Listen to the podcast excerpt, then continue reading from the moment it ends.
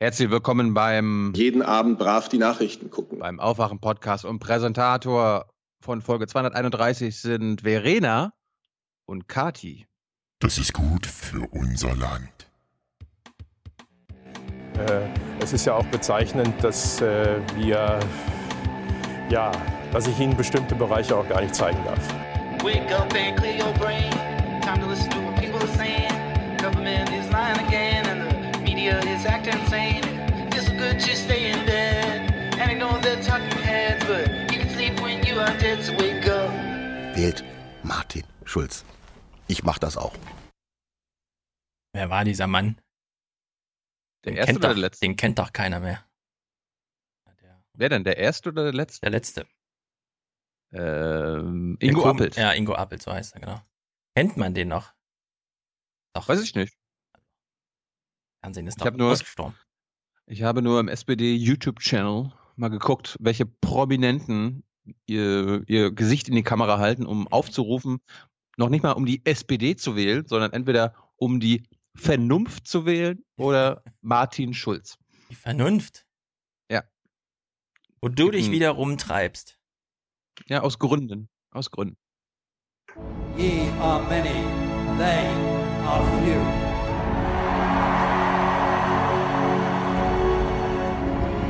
Willkommen im 1% Club. Ja, wen begrüßen wir denn? Robert zum Beispiel, der macht Podcast Landschaftspflege. Frank hat eine Mail geschrieben, in der schreibt er, sagt Hans, dass er meinen ganzen Respekt dafür hat, sich ernsthaft mit Rüpel, Thilo auf Diskurs, Diskurse einzulassen. Doppelsmiley. Seine Mimiken sind oft einfach nachvollziehbar. Liebesgrüße aus Köln. Mhm. Nachvollziehbar. Nachvollziehbar. Stefan schickt uns mit 33,85 33 Euro seine Pendlerabgabe. Interessant. Mhm. Dennis. Die besten Achso, die beste Begleitung, während man Post zustellt. Ja, das ist gut. Während der Arbeit Podcast hören. Mhm. Das ist gut für unser Land. So eine Haltung. Lars Kerstin schickt 120 und schreibt 1000 Dank fürs Aufarbeiten des Nachrichtenwusts. Lynn schickt uns 50. Ich höre euch auf dem Fahrrad zur Uni und beim Malen. Bernhard, Sebastian, Stefan, setze Snooze auf 10 Minuten bitte. Möchte gern noch etwas weiter schlafen. Liebesgrüße, Stefan. Ja, solche Funktionen gibt's hier nicht. Aufwachen, habt ihr doch gehört von Pepo. Aufwachen forever, forever aufwachen. Da kann man nicht den Wecker zurück auf Snooze setzen. Ralf, Jörn, der 1% Club lockt. Ich bin dabei. Wusstet ihr schon, dass nicht nur die CDU, achso, dass nicht nur die CDU von der AfD lernt, sondern auch umgekehrt wollte gerade ganz lange technische Probleme lösen, um den Clip jetzt abzuspielen, aber der Gauland hat bei dir im Gespräch tatsächlich richtig und wichtig gesagt. Hm. Axel, 60 Euro. Endlich unter den 1%, direkt aus der Steuerrückerstattung. Sehr gut. Gian, danke für die grandiose Afghanistan-Folge. Bitteschön. Mert schickt 50. Das ist gut für unser Land. So ein Podcast. Daniel schickt 68,48 Euro. Mag euren Point of View. Liebesgrüße, Daniel. Also, liebe Grüße, aber ja. Lisa unterstützt uns. Matthias reiht sich ein. 232 Euro. Danke aus Schwerin an Stefan und Thilo. Grüße an Fatih. Auch von uns. Generationenübergreifend die Grüße. Matthias Fatih sei gegrüßt. Alicia, 50 Euro. Tim, Guter Auftritt von Thilo im Rasenfunk. Wenn er mal nach Hannover kommt, um Martin Kind zu interviewen, lade ich ihn gerne ins Stadion ein. Ja, das wäre mal was. Martin Kind würde mich auch mal interessieren, was der sozusagen hat, abseits von irgendwelchen Sachen und Hörgeräten. Ich, ich weiß schon, was er sagen wird. Oh, Sie langweilen mich, Herr Jung. ist ja so ein reicher Mann, ja. Tim. Tim schickt 80 Euro. Kennen wir Tim? Ja, wir kennen Tim, denn Tim ist Tim aus Bonn. Lieben Gruß an meine Schwester Luisa. Sozialer Druck hat gewirkt. Das ist gut für unser Land. Verena und Kati schicken uns Törö 400 Euro. Eure Arbeit bisher und besonders jetzt zur Bundestagswahl ist das Wichtigste und Richtigste für Deutschland. Wir danken euch. Mhm. Also 400 Euro ist natürlich eine Sensationsunterstützung. 400 Euro für Deutschland, Herr Schulz. Genau. Für Deutschland. Für Deutschland. Deswegen heute äh, Ehrenpräsentatorenschaft, weil bis zur 400 warten ist natürlich auch lang. Deswegen haben wir das hier. Kurzer Dienstweg. Das Meeting ging schnell. Ungenannt, 19,99 Euro. Anonyme Spende für besonders, äh, warte. Anonyme Spende für Euro. Warte mal. Achso, Euro. Hm. Also anonyme Spende für eure wichtige und gute Arbeit. So hat's ja ungenannt gemeint. Gut. Frank, 30. Till, Thorsten, Katrin und Karel schicken 1750. Schöne Grüße von Frau Püttelkoff. An wen auch immer. Sören, Rolf, Nathalie, Tobias, Timon und Ali. Das war die Liste. Sehr gut. I mean, who are we? We're the 1%. We're the 1%. We're the 1%. We're the 1%. We the people. For the many. For the many, not, not the few. The few.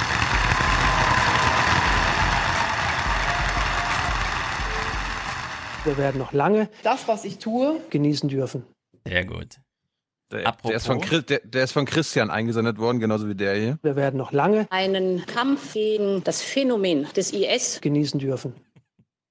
Ja, danke. Hätte man auch genauso in den Nachrichten senden können. Ich weiß nicht, warum man das erst später zusammenbauen muss, aber vielen Dank dafür. Mhm. Das letzte Outro von Matthias kam ja auch sehr gut an. Ein bisschen Kraftwerk aus dem Bundestag.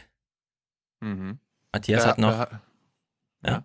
Matthias hat noch den einen oder anderen gemacht, aber den kann ich jetzt leider nicht abspielen. Da muss ich erst wieder hier irgendwas umsteckern.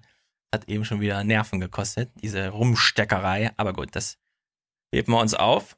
Ansonsten. Ich habe mhm. ich hab ein Outro mitgebracht äh, mit äh, berühmten SPD-Songs, einfach nur, weil es gibt ja dann immer Beschwerden, dass ich sowas hier abspiele. Wir wählen CDU. Weil viele Hörer fühlen sich dann wirklich animiert, ja. CDU wählen zu ja. gehen. Was völlig in Ordnung ist. Ja, klar. Äh, und andere fühlen sich angeekelt. Und dann habe ich mir gedacht, naja gut, ich kann ja mal gucken, was ist sonst noch, äh, was gibt's denn als SPD-Variante? Und der Ich wähle CDU war ja von 1972. Liebe Hörer, das ist der SPD-Song von 1998, also der, der Gerhard Schröder ins Kanzleramt gebracht hat. Lass uns losgehen,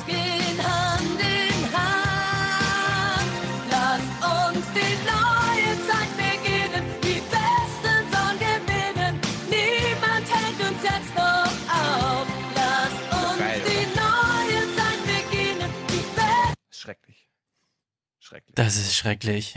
Ach ja, ich habe Oder so- übrigens gehört. Hm? Oder Noch mehr? sowas hier. Ja.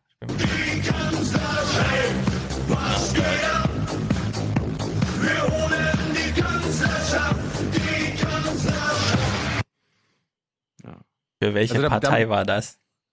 Das war von 2009 für die, für die Steinmeier-Kampagne.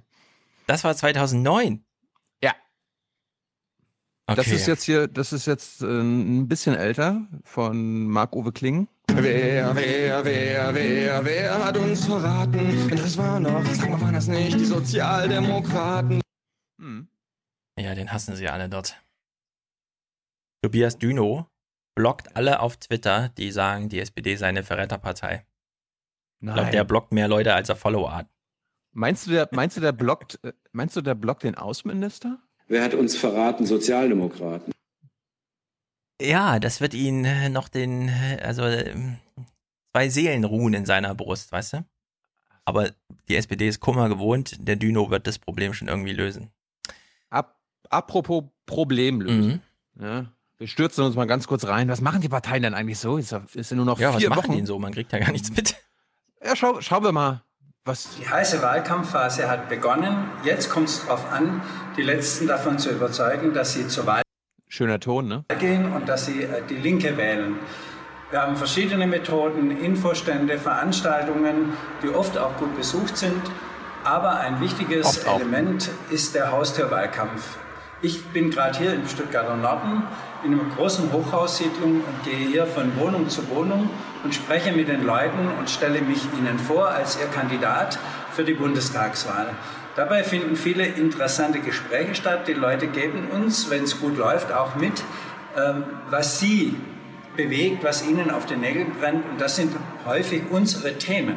Also zum Beispiel die steigenden Mieten, die Angst, ob sie die Miete später noch bezahlen können, dass sie in der Wohnung bleiben können und nicht im Alter noch aus der Wohnung rausgeworfen werden können. Oder die zu geringen Renten, wo einfach zu wenig übrig bleibt äh, fürs Leben. Das sind genau die Themen, Liebe Linke, die die Linke ganz ehrlich, schraubt doch einfach ein Mikro ans, Ja. äh, an Wenn die ich, Kamera. ja, wenn ich sowas höre, denke ich schon wieder, oh scheiße, müssen wir den Podcast schon wieder anhalten, weil irgendwo ein Kabelfall steckt. Ich habe so einen Hall drauf und so, aber nee, es Ja, ist ja. einfach Produktionsbedingungen. Ja. Das sind die Produktionsbedingungen. Ähm, wo wir denn schon mal dabei sind, die Wahlwerbespots der Parteien sind draußen. Von allen, von den großen, außer der AfD. Die AfD habe ich bisher jetzt, jemand so nicht jetzt gefunden. du uns aber hier, ey. Jetzt, jetzt quäle ich euch und da wir gerade bei den Linken waren, fangen wir mit den Linken an. Stefan kennt keinen dieser Wahlwerbespots. Ne? Oma Erna soll ja nochmal bezirzt werden. Ne? Herr Schulz, Sie sind hier Politikberater, Ja. Der, der kostenlos seine Beratungstätigkeiten Oh für ja. den Aufwachen-Podcast zur Verfügung stellt. Und das ja nur durch finanzielle Unterstützung der, ein- des 1%-Clubs ausgeglichen wird. Äh, bitte bewerten Sie Ich bin jetzt Äh, die Einmann-Fokusgruppe, genau. Wahlspot A von der Linkspartei.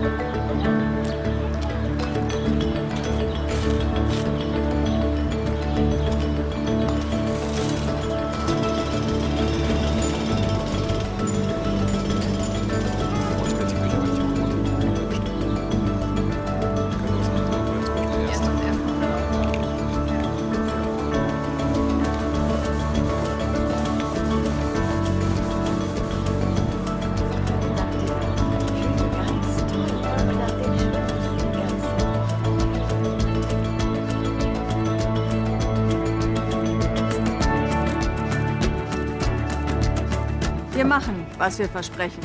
Politik mit Rückgrat. Gegen die Macht der Konzerne und Banken. Nicht nur die Autoindustrie braucht einen Neustart. Unser Land braucht einen politischen Neubeginn. Kein weiter so. Ganz gleich, wo Sie wohnen. Ob im Süden, im Osten, im Norden oder im Westen. Gehen Sie wählen. Am 24.09. Die Linke.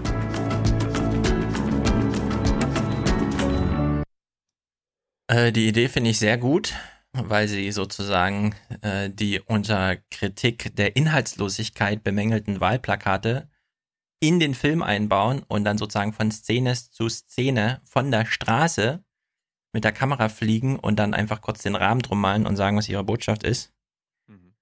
Da, da wir das eben auch im Podcast gehört habt, äh, sonst nichts stattfindet außer mm, Gedudel, ist es leider super langweilig. Das kann man dann mit, wir stehen auf einer Kreuzung und drehen uns einmal im Kreis und sehen ein Kind mit einer Schaufel und sagen, bitte tollen Kindergartenplatz statt Arbeit und äh, Renten müssen natürlich hoch und die Mieten runter und so. Äh, fehlen so Überraschungsmomente. Also, ich meine, das Nicht ist nur so akustischer Art.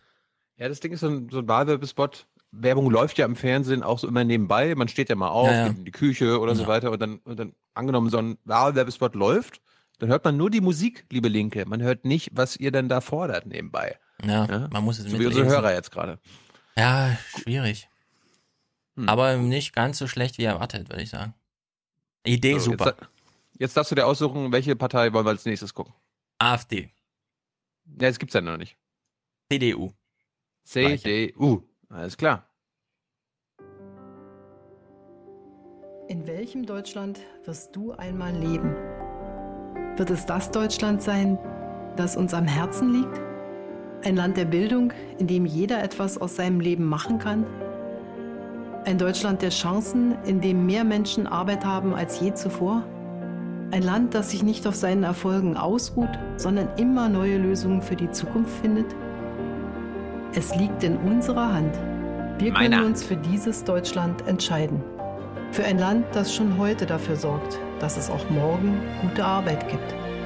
Das Menschen im Alter und bei Krankheit nicht alleine lässt. Für ein Land, in dem wir gemeinsam gegen Hass und Neid eintreten.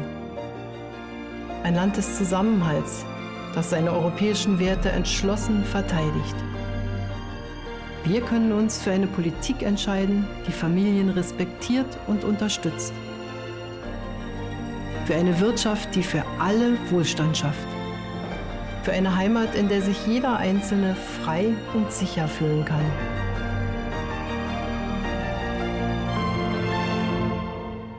Dein Deutschland soll ein Land sein, in dem wir alle gut und gerne leben.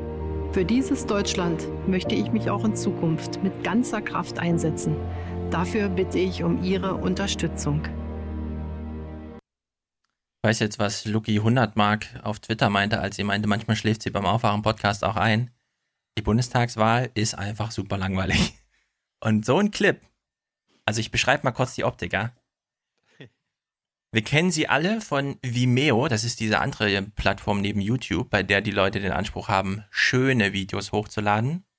Wir sehen also super ausbeleuchtete Länder, Wälder, Städte, Menschen. Allerdings, ich weiß nicht, der Clip geht eine Minute 30, ja. Nur Zeitlupenbilder und am Ende allerhöchstens mal die Schnittfolge ein bisschen beschleunigt. Das ist wirklich schwer zu ertragen. Also wer da nicht einschläft in anderthalb Minuten, das ist ja schlimm. Und dann Merkels Da geruhsames Sprechen, das ist ja noch die Höhe dann. Also ich das, das ist, wenn der Bartsch sagt, die Merkel wäre nur weiter so, ja. Das ist ihr Clip für weiter so. Ja. Ja, Sarah Wagenknecht hat äh, auch Feedback dazu gegeben. Also das finde ich wirklich ein Abgrund an Menschenverachtung. Ja, liebe CDU, man, man, man könnte auch so einen Clip viel kürzer machen. Man kann sich nicht darauf verlassen, dass das, was vor den Wahlen gesagt wird, auch wirklich nach den Wahlen gilt. Ja, Merkels Botschaft ist einfach, Wir stehen dagegen ein und wir werden siegreich sein. das reicht auch. Das, Inter das Interessante ist ja dieser Spot, der ist einfach äh, anscheinend äh, intern irgendwo geleakt worden und die SPD hatte von Wind bekommen. Und dann hat die S SPD sich so gedacht, naja, dann, dann produzieren wir mal einen Gegenspot zu diesem CDU-Spot. Und äh, Stefan, das ist dieser. In welchem Land möchtest du mal leben? Hoffentlich in einem Land, das mehr Geld in Schulen und Bildung investiert als in Panzer und Drohnen. Hoffentlich in einem Land, in dem du von deiner Rente gut leben kannst und nicht bis 70 arbeiten musst. In einem Land, in dem alle gerechte Löhne bekommen und Frauen so viel verdienen wie Männer. Hoffentlich in einem Land, in dem Dinge angepackt statt ausgesessen werden. In einem Land, in dem es gerecht zugeht. Zum Glück lebst du in einem Land, in dem deine Eltern das Kreuz an der richtigen Stelle machen können. Also, liebe SPD, wenn, die, wenn die CDU nur eine Idee für ihren Clip hat, nämlich zu sagen, wir machen einen Wahlkampfclip, den man auch vor 100 Jahren hätte abspielen können.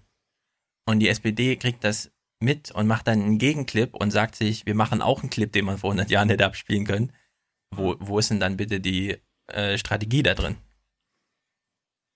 CDU hat einen Scheißclip gemacht, wir machen jetzt auch einen Scheißclip.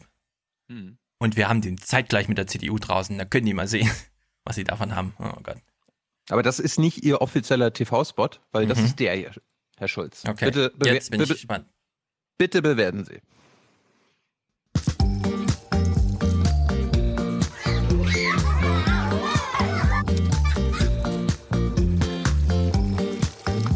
Manche behaupten ja, Gerechtigkeit sei heute kein Thema mehr.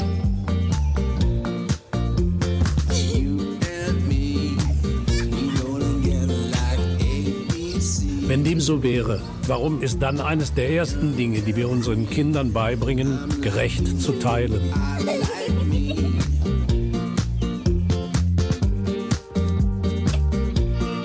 Und dass die Starken den Schwachen helfen sollen? Warum lehren wir sie? Keiner ist gleicher als der andere.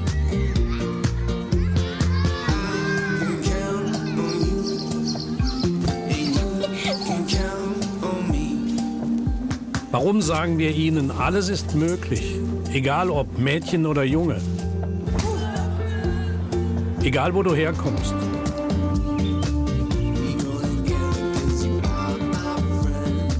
Warum bestärken wir unsere Kinder in dem Glauben, dass sie diese Welt besser machen können? Gerechtigkeit wird immer ein Thema sein. Denn nur eine gerechte Gesellschaft hat eine Zukunft.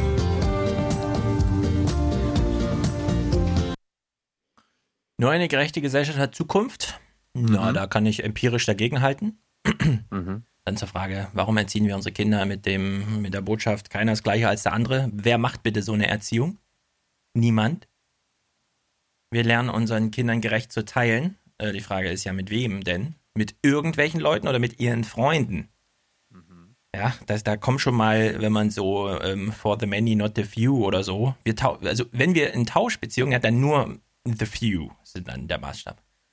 Also in der Hinsicht inhaltlich völlig daneben, aber pff, für Martin Schulz Verhältnisse finde ich es mal geruhsam vorgeschlagen. Statt immer nur zu schreien.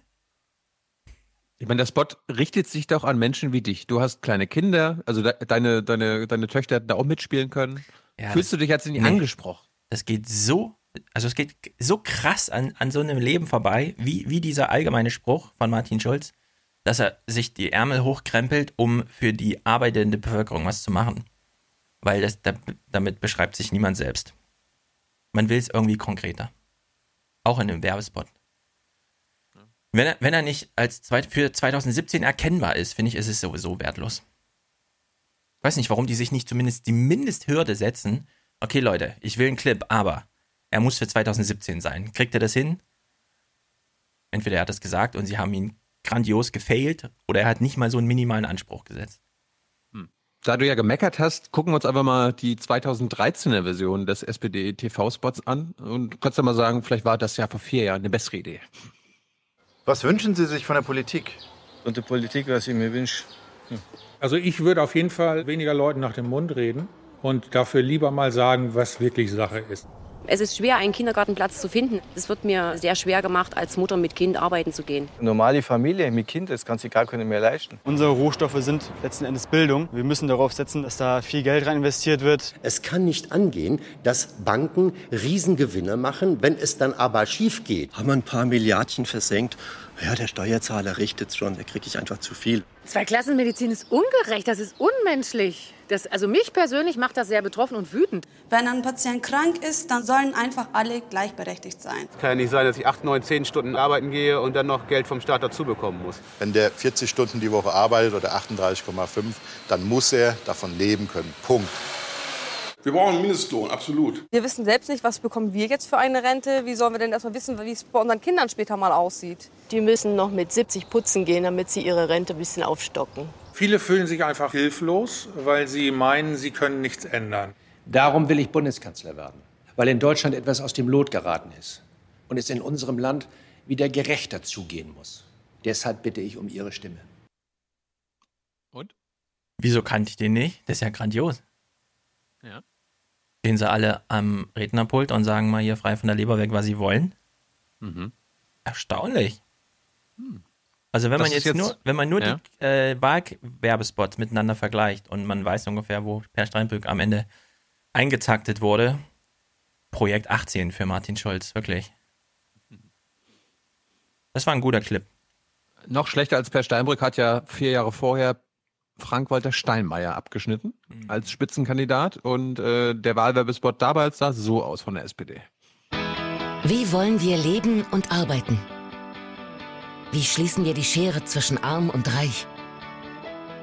Wie schaffen und sichern wir Arbeit? Frank-Walter Steinmeiers Deutschlandplan eröffnet unserem Land eine neue Perspektive. Jawohl. Die Presse schreibt, der Plan hat Substanz und ein gutes Fundament. Konkreter als alles, was sich bislang in den Wahlprogrammen der Konkurrenz finden lässt. Wirtschaft und Wissenschaft loben die langfristige Zielsetzung. Auch die Fokussierung auf den Mittelstand ist begrüßenswert. Crazy. Zustimmung erhält der SPD-Kanzlerkandidat aus der Wirtschaft und von den Gewerkschaften. Deutschland hat große Chancen, aber wir müssen sie ergreifen. Wir müssen entschlossen handeln. Mit der richtigen Politik können wir im nächsten Jahrzehnt den Durchbruch schaffen im Kampf gegen die Arbeitslosigkeit. Mit neuen Produkten, die Energie sparen und das Klima schützen, mit neuen Arbeitsplätzen in Gesundheit und Pflege, und in Kultur und Medien. Wir können unser Land sozial gerechter und sicherer gestalten. Wir können allen Kindern eine faire Chance auf gute Bildung bieten. Das sind ehrgeizige Ziele, aber sie sind machbar. Ich bin sicher, unser Land kann mehr. Und ich verspreche Ihnen, dass ich hart dafür arbeite. Am 27. September SPD. Solide, würde ich sagen.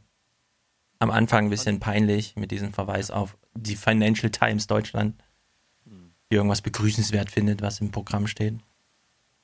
Und einfach nur zum Vergleich, vor vier Jahren hat die CDU den gebracht.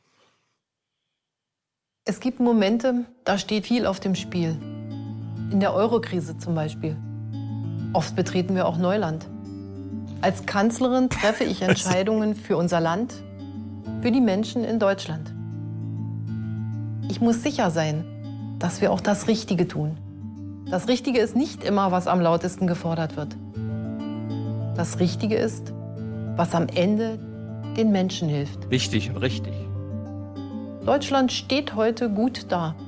Eine starke Wirtschaft, mehr Menschen in Beschäftigung als je zuvor, das ist keine Selbstverständlichkeit. Das haben wir gemeinsam geschafft. Das darf jetzt nicht aufs Spiel gesetzt werden. Durch höhere Steuern und mehr Belastung. Das wäre nicht gut für Deutschland. Nicht gut für Deutschland. Ich will, dass wir auch in Zukunft gemeinsam erfolgreich sind. Ich auch. Durch gute Arbeit und neue Ideen. Ich will, dass wir ein faires Land sind.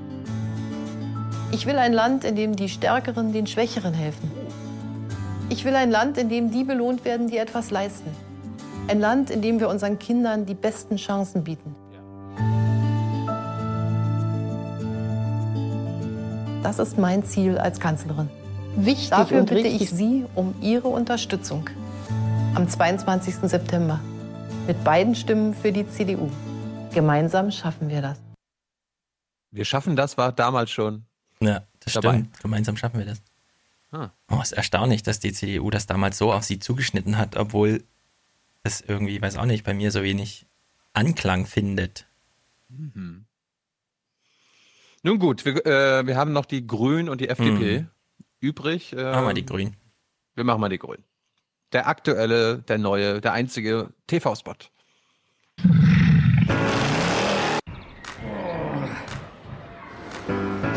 Wirtschaft gut. Arbeit gut. Alles gut? Nö. Es gibt viel zu tun.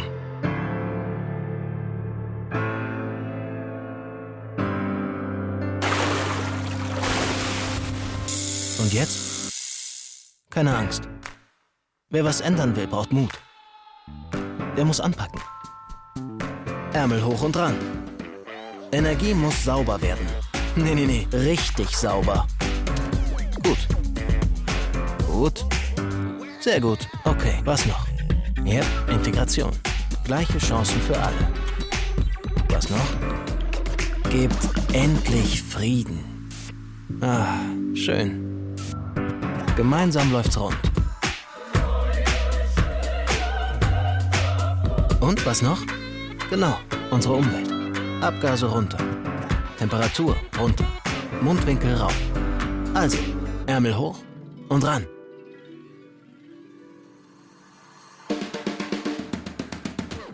Du wirst sehen. Das wird gut. Darum grün. Ach du Scheiße, was war das Ab- denn? Ohne Scheiß, das ist der Originalspot. Oh. Also, ich sag mal so. Wenn die jetzt gesagt hätten, so wie die SPD, wir nehmen uns mal den Merkel-Clip, dann wären sie aus Versehen auf den Merkel-Clip von vor Jahren, vor vier Jahren gestoßen, hätten nur Merkel gesehen, die wie sie irgendwas erzählt. Und hätten dann gesagt, wir machen dazu jetzt einen Gegenclip, dann wäre es das einer gewesen. Ach, viel zu durcheinander. Alles so. Dann zwischendurch so ein Häschen und so. Das Beste war die Stelle, wo sie sagen, man braucht Mut, um was zu verändern, und dann springt jemand von der Klippe Ja. Ins Ungewisse. Und außerdem hat der, hat der Spruch gefehlt hier. Zukunft wird aus Mut gemacht. Wo war der? Läuft nicht bei den Grünen. Die hätten noch ein Instagram-Bild einbauen sollen oder so. Schrecklich. Ah, also das war der bis jetzt der schlechteste Clip, den wir geguckt haben. Ja. Wirtschaft, gut. Arbeit, gut. Ja, wirklich. So einfaches Deutsch oder was? Na gut, FDP, das Rennen ist ja noch nicht gelaufen. Ich wollte gerade sagen, es könnte jetzt noch passieren, dass wir noch einen schlimmeren hören. Und du weißt ja, der FDP, die FDP ist ja eine Partei, die eine ganze Mannschaft aufstellt. Ja, da Ja. gibt's kein, äh, so wie bei den bei Labour, irgendwie Jeremy Corbyn, ne? Hier, bäh, Nee, nee, nee. Corbyn. Das ist ganz breit aufgestellt, die Basis regelt dort alles. Mhm. Ja, auf der anderen Seite, die haben ja im Prinzip einen liberalen Jeremy Corbyn. Kannst du noch mal die, den Leitspruch von Jeremy Corbyn einspielen, damit wir uns Rise like lions after slumber, in unvanquishable number. Shake your chains to earth like dew, which in sleep had fallen on you.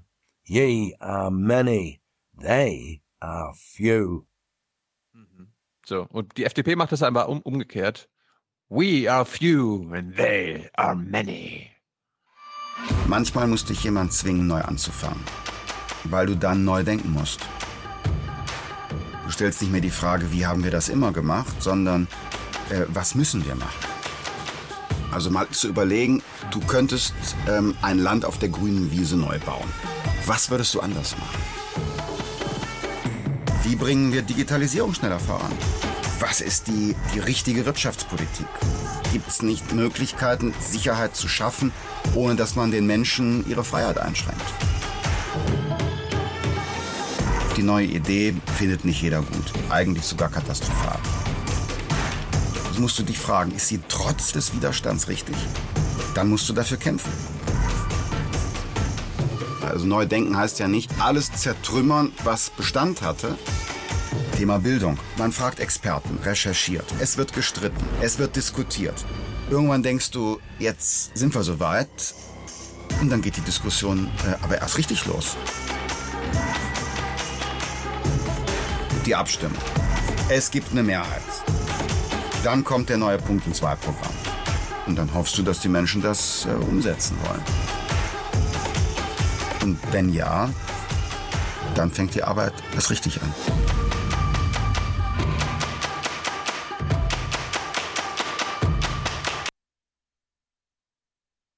Also, wir sind ja nicht deren Publikum.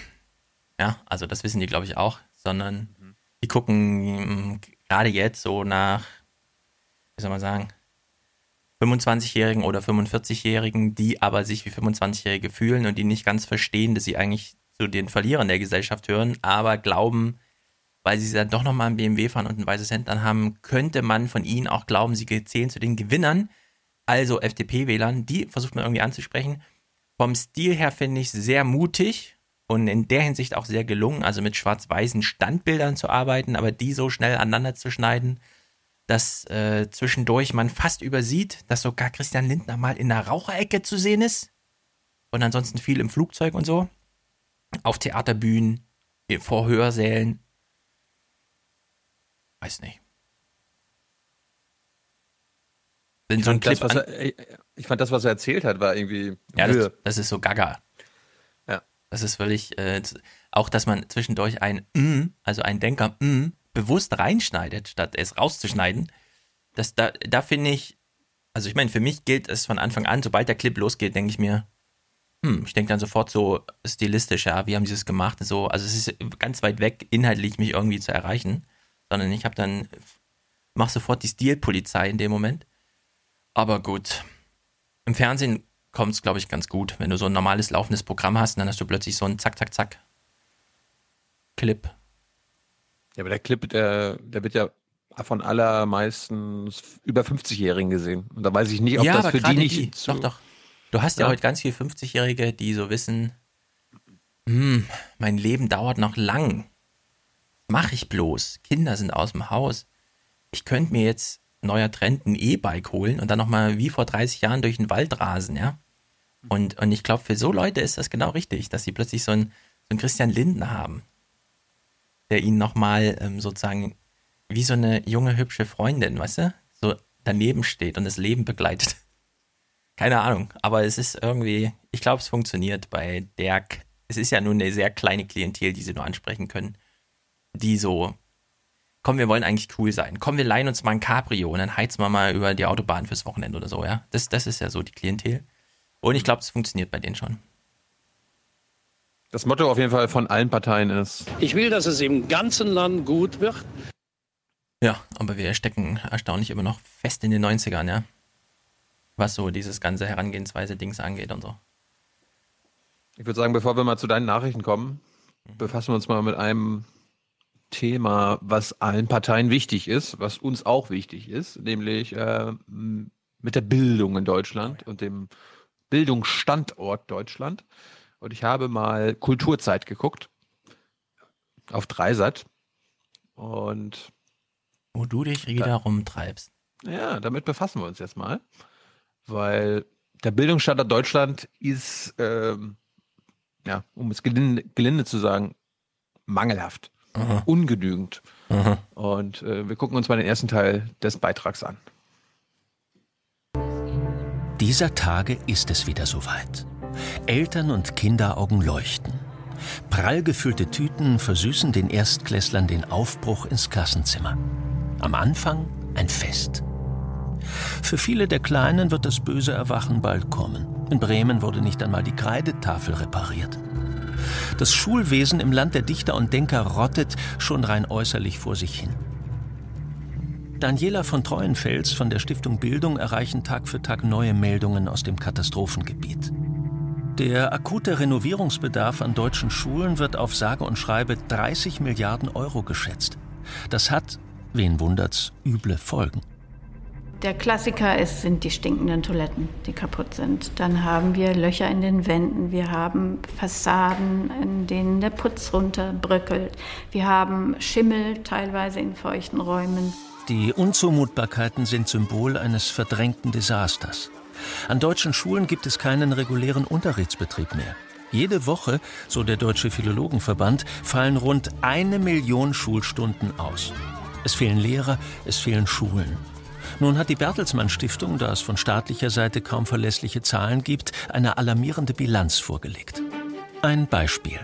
Wir haben in den letzten 10 Jahren, 15 Jahren 1800 Grundschulen geschlossen. Jetzt bräuchten wir rechnerisch 2400 neue, die wir eröffnen. Der Kollaps war absehbar.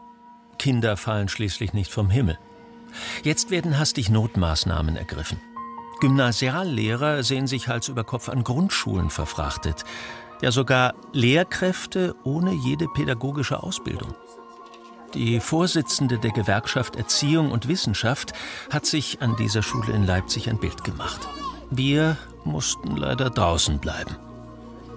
Wir haben nicht genügend Kolleginnen und Kollegen, die in Grundschulen, in Förderschulen ausgebildet sind. Und nun ist die Not da, besonders hier in Sachsen. Mehr als die Hälfte der äh, neu zu besetzenden Stellen können nicht mit ausgebildeten Kolleginnen äh, besetzt werden. Wenn Sie Ihr Auto reparieren lassen würden und Sie würden wissen, dass in, einer, in einem Betrieb die Hälfte der Personen nicht qualifiziert ist, ich glaube, Sie würden diese Werkstatt nicht wählen. Für die Schüler ist es eine klare Katastrophe, ganz einfach deshalb, weil sie nicht die Qualität erhalten durch die Lehrerinnen und Lehrer, die Seiteneinsteiger sind in der Größenordnung, wie wir sie zurzeit im Freistaat Sachsen äh, eingestellt worden sind. An der Grundschule brauche ich eine besondere Methodik, um den Kindern Wissen zu vermitteln. Die Folgen des Lehrertransfers sind fatal, auch für das Lehren und Lernen an den weiterführenden Schulen. Ein typisches Beispiel. Am traditionsreichen Kampe-Gymnasium im niedersächsischen Holzminden traf kurz vor Schuljahresbeginn ein unerwarteter und folgenschwerer Bescheid des Kultusministeriums ein, der die Qualität der Ausbildung dramatisch gefährdet. Also Anfang des letzten Monats wurden wir darüber informiert, dass wir Lehrkräfte an die Grundschulen abzuordnen haben. Anfänglich äh, war von 70 Stunden die Rede, mittlerweile sind es 100 Stunden. Ja, ich denke, dass nahezu 10 Prozent des Unterrichts, den wir eigentlich in Vollversorgung bräuchten, jetzt entfällt. Dann auf einmal fällt der Englischleistungskurs aus oder der Deutschleistungskurs. Das ist natürlich äh, für Schüler katastrophal. Und zum anderen, jetzt in den 9. Klassen wird zum Beispiel der Sportunterricht gestrichen, Förderunterricht in Sprachen fällt aus, Ganztagsangebote werden gestrichen. An dieser gebeutelten Lehranstalt hätten wir uns gerne näher umgesehen. Doch das Schulamt verweigerte unserem Kamerateam den Zutritt. Wir haben eben die Situation, dass hier über Jahre, um nicht zu sagen Jahrzehnte, äh, versäumt worden ist, das Gymnasium auf einen modernen Stand zu bringen. Äh, es ist ja auch bezeichnend, dass äh, wir, ja, dass ich Ihnen bestimmte Bereiche auch gar nicht zeigen darf. Doch freundliche Gymnasiasten halfen aus. Mit einem mutigen Schülerstreich im Zeitalter des Smartphones. Gut, dass es kein Geruchsfernsehen gibt. In manchen Räumen stinkt es erbärmlich. Das sind mehr als nur bauliche Mängel. Die Aufnahmen der Penela zeigen exemplarisch, welche Wertschätzung Bildung in Deutschland genießt. Wir leben trotz Spargeboten in einer begüterten Republik. Lucky, bist du, bist du noch wach? vorbei. Okay. Aber das Musikzimmer des Kampe verschimmelt. Wer ist Lucky? Lucky schläft immer ein, wenn sie einen Aufwachen-Podcast hört, hat sie geschrieben. Also. Ja. Das ist der Zustand. Ich habe ja, ich habe ja eigentlich mal eine Idee. Wir haben ja wahrscheinlich viele Hörer, die auch schon Kinder haben, die auch in die Grundschule gehen oder in andere Schulen. Äh, schickt uns doch mal eure Erfahrungsberichte, wie das an den Schulen eurer Kinder so aussieht. Waren, das jetzt Extrembeispiele? Ist eure Schule top in, im Schuss? Fallen Unterrichtsstunden bei euch gar nicht aus? Wie ist das? Ja, äh, ich gebe mal eine Prognose ab. Wenn die sagen, eine Million Stunden fallen aus, eine Schule muss 100 Lehrerstunden abgeben an eine Grundschule und so weiter. Das heißt, dass es am Ende in 95 Prozent der Fällen tatsächlich trotzdem zufriedenstellend abläuft. Ohne dass es da jetzt äh, größere Probleme gibt. Es sind tatsächlich diese Einzelfälle. Wir hatten es ja in Frankfurt auch. Ich war ja 2013 für die Rhein-Main-Zeitung unterwegs. Du hast halt manche Grundschulen, in denen heißt es halt, äh, hier erste Klasse und es muss siebenmal der Lehrer gewechselt werden, weil absolut niemand da ist, der die Kinder betreuen kann. Und am Ende hast du halt irgendwie die äh, ukrainische Studentin, die eigentlich gar kein Deutsch kann, irgendwas mit Geografie studiert, aber sich bereit erklärt, hier nochmal Klassenlehrerin zu sein. Aber das betrifft am Ende eine Schule. In der ist es richtig krass. Aber Ja, das es ist- reicht nicht für einen Boykottaufruf, weil die anderen Lehrer, äh, die anderen Eltern heilfroh sind, dass es gut läuft. Bei unserer Grundschule zum Beispiel, ja, absolut problemfrei. Also wirklich nicht ein Tag irgendein Problem irgendwann mal festgestellt. Und in der Hinsicht, es gibt halt einen grundsätzlichen, ein grundsätzliches Problem. Ähm, Tausend Grundschulen haben keinen äh, Rektor. So, jetzt ist die Frage, schafft das eine Schule auch ohne Rektor? Kann man das irgendwie so nebenbei machen? Kann man natürlich nicht irgendwie, weil dann fällt halt das Sommerfest aus und so.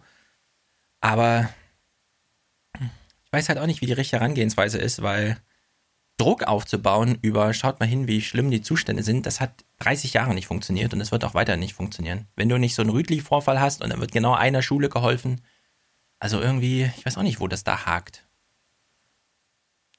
Und wenn man Ja, die gesagt- Parteien jetzt darauf anspricht, wäre immer gleich die Antwort, FDP würde sagen, haben Sie nicht unseren Clip gesehen? Wir haben ein Thema rausgegriffen und das war Bildung. SPD genau das gleiche. Wir wollen mit 13 Milliarden äh, den Schulen helfen. Ja, Merkel, wir müssen jetzt als Bund hier eingreifen dürfen, das kann nicht weiter nur Ländersache bleiben. Ja? Also wenn man empört, wie man ist, äh, so ein Gespräch anfangen würde mit dem Politiker, hätte der Politiker sofort zehn Punkte, bei denen er erklären kann, was er die letzten drei Jahre gemacht hat und die wären auch sofort überzeugend. Deswegen, das ist dieses Bildungsding, ich weiß auch nicht genau, wie man das jetzt. Also wo, es, wo da irgendwie das Problem ist, aber. Ja, aber in Sachen Bildung sagen sie doch immer wieder jedes Mal dasselbe. Also vor jeder Wahl. Ja, ja, jetzt Bildung ist das Allerwichtigste. Okay, nee, Bildung, nicht ja, ganz. Ja. Also, dass die CDU jetzt sagt, das Kooperationsverbot müssen wir mal auf, also aufkündigen, sodass wir als Bund in die Ländersache da reinfurchen können. Dass die SPD sagt, Bildung ist uns jetzt 13 Milliarden wert, die Zahl haben wir vorher auch noch nicht gehört. Dass selbst die, die- wenn selbst die FDP das in ihren Wahlspot einbaut, ja, neben, und, und das soll ein Thema sein, mit dem er plötzlich als cool darstellt und er geht sogar in Hörsäle und so. Weiß nicht. Ja, aber angenommen, die Schule deiner, deines Kindes wäre scheiße, dann ist dir doch erstmal scheißegal, ob jetzt das Kooperationsverbot zwischen Bund und Ländern funktioniert. Du willst ja einfach nur, dass sich da, dass sich da was tut. Ja, aber das ist ja, ja genau mein Punkt. Die letzten 30 Jahre, also das zum Beispiel wo das, dieses, Geld, wo, wo, wo das Geld herkommt, ist das erstmal zweitrangig. Ja, also du hast zum Beispiel eins der großen Probleme flächendeckend ist ja keine Betreuung am Nachmittag, weil Grundschule hört 12.30 Uhr auf, ja, plötzlich so stehen deine El äh, stehst du da und fragst dich, hm, so. Das Problem ist nur, du, der Betreuungsplatz kommt halt nirgendwo her.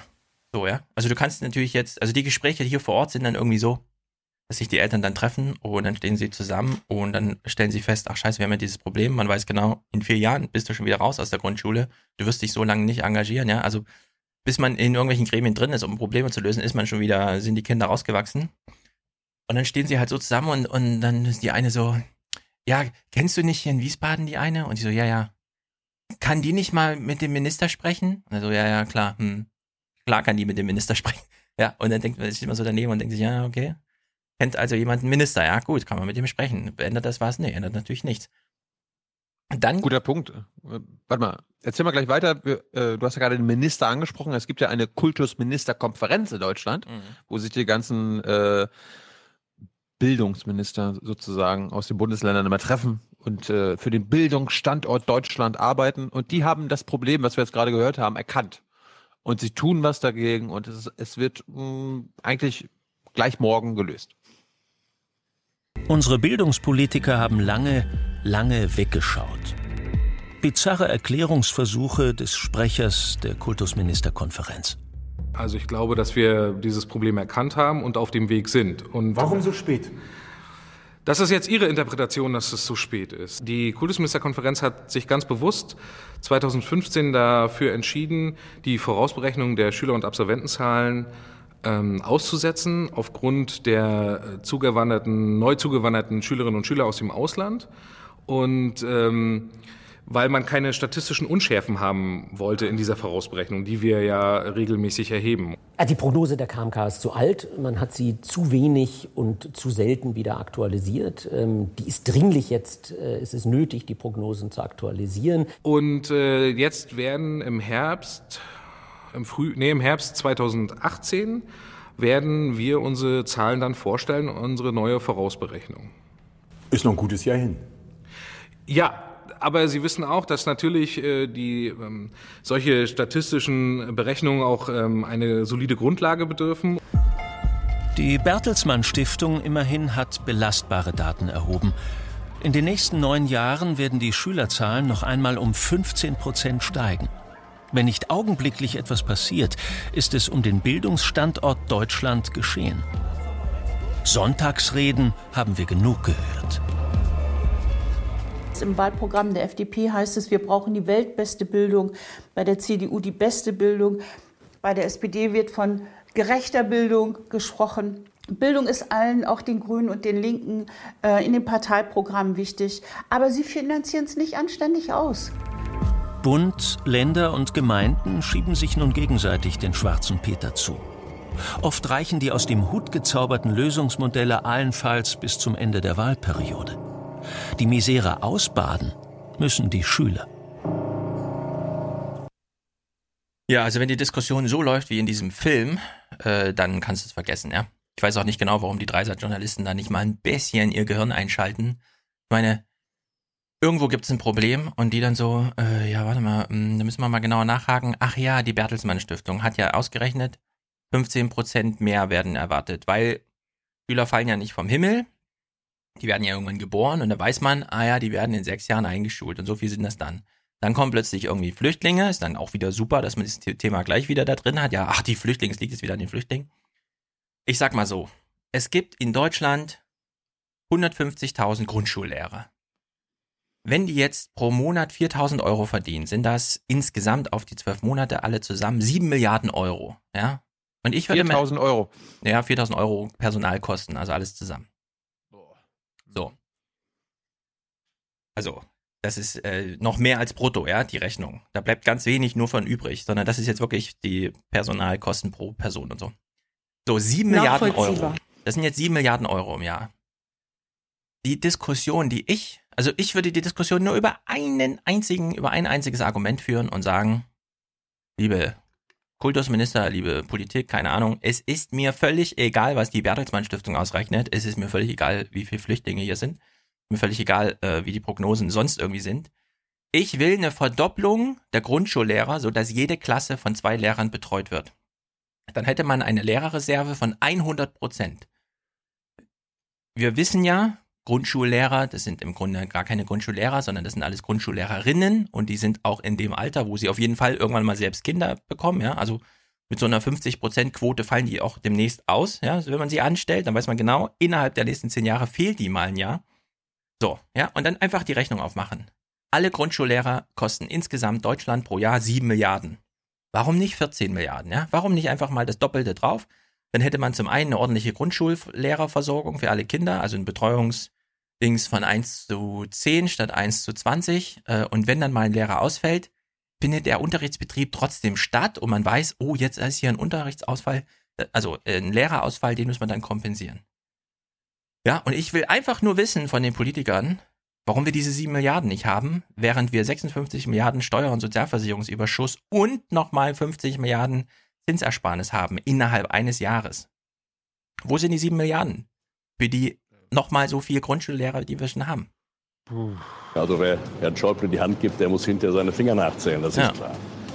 Ja, also wenn die Diskussion in die Richtung läuft wie, ach, ich habe dabei drei Seiten Film gesehen und die Bertelsmann Stiftung sagt, es sind 15 Prozent mehr Kinder, also will ich auch 15 Prozent mehr Lehrer, dann hast du, kannst du die Diskussion von 1980 wiederholen, von 1990 wiederholen, von 2000 wiederholen. Ja, Ja, das haben sie ja nicht gesagt, 15% mehr Lehrer, sondern Ja, äh, angepasst an die das Problem wird nicht kleiner. Schülerschaft wollen sie mehr Lehrer. Und ich würde einfach sagen, nee, verdoppeln. Jede Klasse braucht grundsätzlich zwei Lehrer. Und wenn dann mal einer ausfällt, ist das dann der Lehrerausfall, der kompensiert werden muss. Auf dem Niveau muss gearbeitet werden. Kostet im Jahr sieben Milliarden. Warum haben wir das Geld nicht? Ja, wir haben es doch. Martin, Martin, wa- was sagst du dazu? Klasse. Ja. Und es ist eben auch ein spezifisches Grundschulproblem, ja. Bei den weiterführenden, da kann man dann wieder, die haben gerade andere Probleme. Das ist immer noch G8, G9 oder eben die Vereinheitlichung von Abitursachen auch über die Länder hinweg und so. Aber Grundschule, sieben Milliarden mehr im Jahr, einfach nur mehr Lehrer. Da muss das Lehrerzimmer nicht ausgebaut werden. Den Lehrern geht's un insgesamt auch besser, wenn sie zu zweit im Klassenraum sind und so. Die, den Schülern geht's besser. Wo sind die sieben Milliarden um die Grundschullehrerschaft zu verdoppeln? Das ist die Frage, ja. Und nicht hier irgendwie ankommen mit Bertelsmann und so. Weil das, das, also die Diskussion, da schalte ich mittlerweile auch aus, ja. Wenn ich sowas mitbekomme, wieder, ach ja. Hessen eine Lehrerreserve von 0,25 Prozent. Das muss doch reichen. Ach so, es reicht dann gar nicht. Erstaunlich. Und so. Und alle sitzen wieder zusammen und machen, sitzen sich in den Arsch breit in irgendwelchen Konferenzen, bei dem dann auch mal das Schulamt Zeit halt, wenn die Lehrer sich treffen und so. Ja. Ist irgendwie nur noch so eine große Apparatur, bei dem jeder mal so sein Ärger lu- Luft werden lassen kann, ja. Und da kommt nichts bei herum. Trotzdem nochmal der Aufruf an die Hörer, falls ihr Kinder habt, die zur Grundschule gehen, schickt uns doch mal einen Audiokommentar und erklärt uns kurz und bündig, wie da die Verhältnisse sind. Ja. Und falls ihr das wirklich macht, sagt auch die guten Sachen, weil ich hätte nur Gutes zu berichten. Ich habe das damals vor fünf Jahren erlebt. Frankfurt ist seitdem um 20 Prozent gewachsen und das Schulamt hat das geschafft, die Betreuungsplätze auszubauen und so. Ist eine riesen Erfolgsgeschichte, ja. Also zumindest in Frankfurt. Ja, Frankfurt ist ja auch Naja. eine wohlhabende Stadt. Ja, das sagt man immer so. Jedes fünfte Kind lebt hier in Armut, ja. Also, so wohlhabend, wo, wo ist der Wohlstand? Ja, da ist so die Frage, geht denn auch jedes fünfte Kind in eine Armutsschule? Hm? Wer weiß. Gut, apropos äh, gute Nachrichten, die gibt es auch aus Venezuela zu hören. Äh, es gab ja immer wieder Beschwerden, dass wir uns damit nicht befassen. Liebe Hörer, wenn es in den Nachrichten, in den Abendnachrichten bei Klaus Kleber und Ingo nicht wirklich vorkommt, dann können wir darüber auch nicht nichts berichten. Ja, aber ich kommt habe schon immer mal vor, aber es ist so langweilig, weil es immer dieses. Ja, ja, aber es wird ja nichts erklärt, Ja, ja, was genau. los ist. Wird uns nur nochmal der Typ gezeigt, wie er irgendwelche Reden hält und so. Und ich habe ich hab jetzt einen Beitrag gefunden, der ist, da habe ich in der Kulturzeit am 28. August reingeschaut. Und die erklären uns kurz und bündig, was ist eigentlich da los in Venezuela? Hunderttausende Militärs und Zivilisten marschierten, so wie hier vergangene Woche, auch gestern in Caracas auf. Eine Machtdemonstration gegenüber den USA, die neue Sanktionen verhängt haben. Venezuelas Präsident Maduro ist auf eine Diktatur ausgerichtet. Derweil ist die Lage prekär. Eine verarmte Bevölkerung kämpft vielerorts ums Überleben. Dies war einst das reichste Land Südamerikas, das Land mit den größten Erdölreserven der Welt, noch vor Saudi-Arabien. Präsident Hugo Chavez hatte große Pläne. Er verstaatlichte die Ölindustrie. Seine Utopie, das gesamte Volk am Wohlstand durch das Öl teilhaben zu lassen. Hier in den Elendsvierteln hatte er seine Anhänger. Einen Sozialismus des 21. Jahrhunderts proklamierte der Kommandante, der 1998 sein Amt antrat. Ich möchte die Selbstbestimmung des Volkes verteidigen, die Souveränität der Nationen. Ich kämpfe für die Freiheit des Volkes und gegen den Imperialismus. Doch das Geschäft mit dem Öl dauerhaft in Wohlstand zu verwandeln, ist nicht geglückt. Nach Chavez Tod trat Nicolás Maduro dessen politisches Erbe an. Ein schwieriges Erbe, das für Venezuela in eine wirtschaftliche Erosion mündete.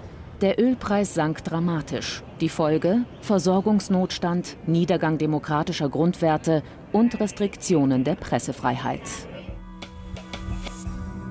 Schon Chavez ließ 2007 Fernsehsender und Zeitungen verbieten. Maduro verschärfte dies noch. 49 Redaktionen mussten allein seit Anfang diesen Jahres schließen, klagt die größte Journalistengewerkschaft im Land.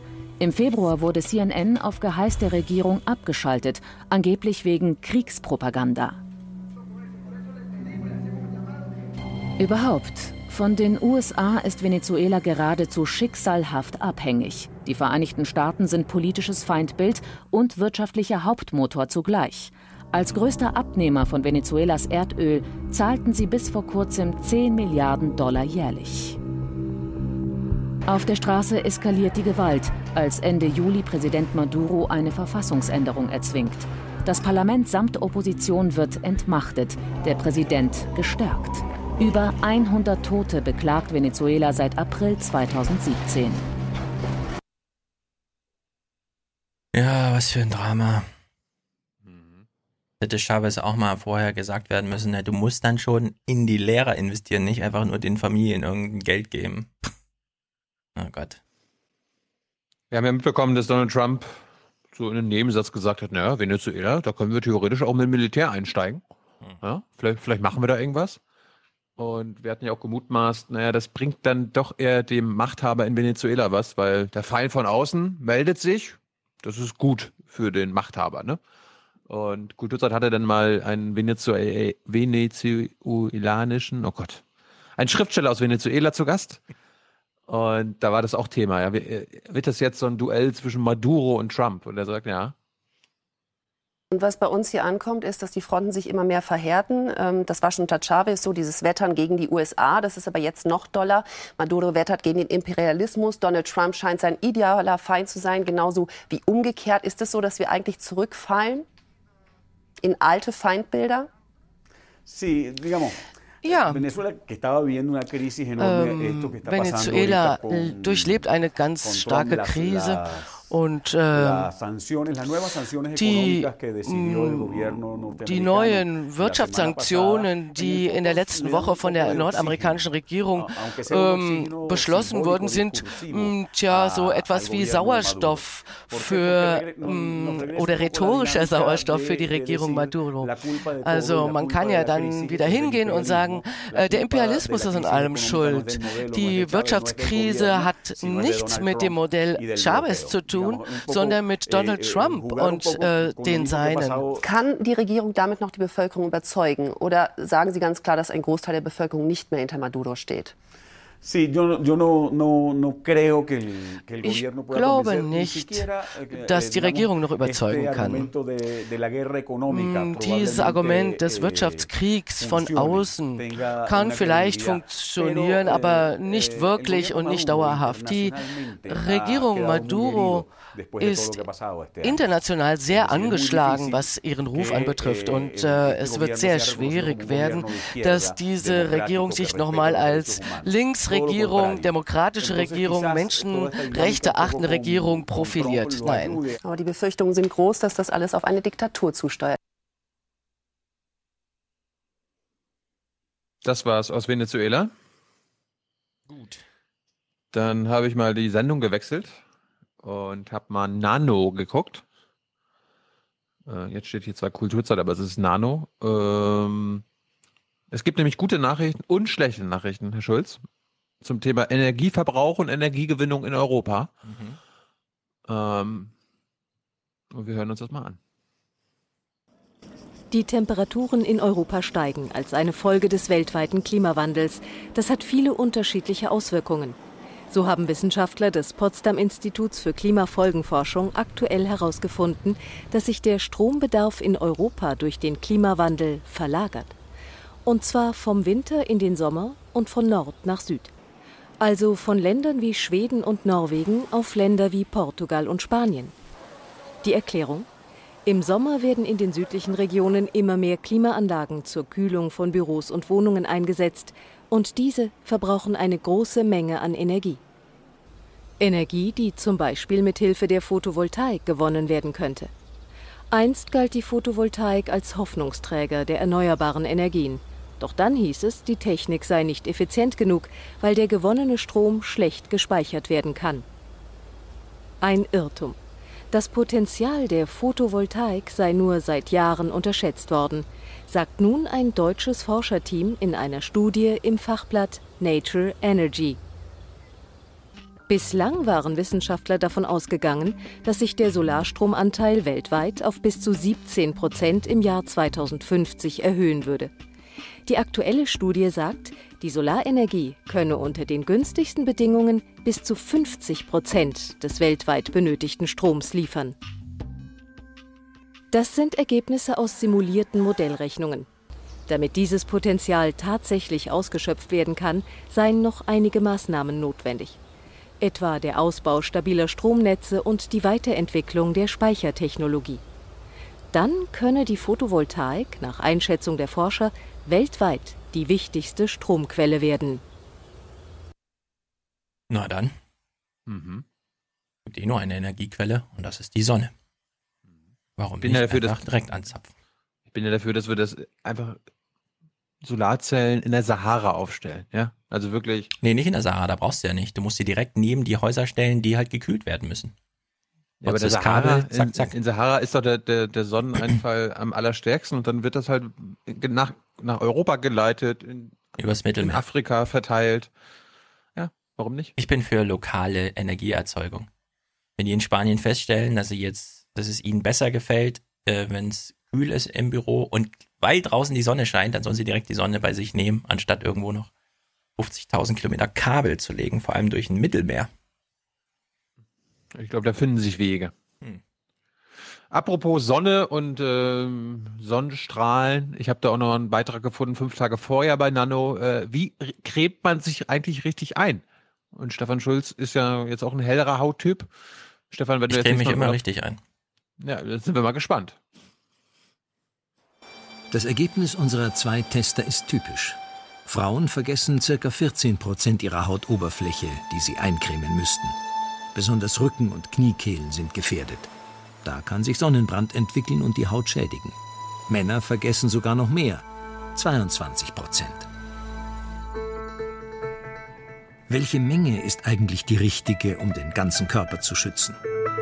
Die beiden schätzen.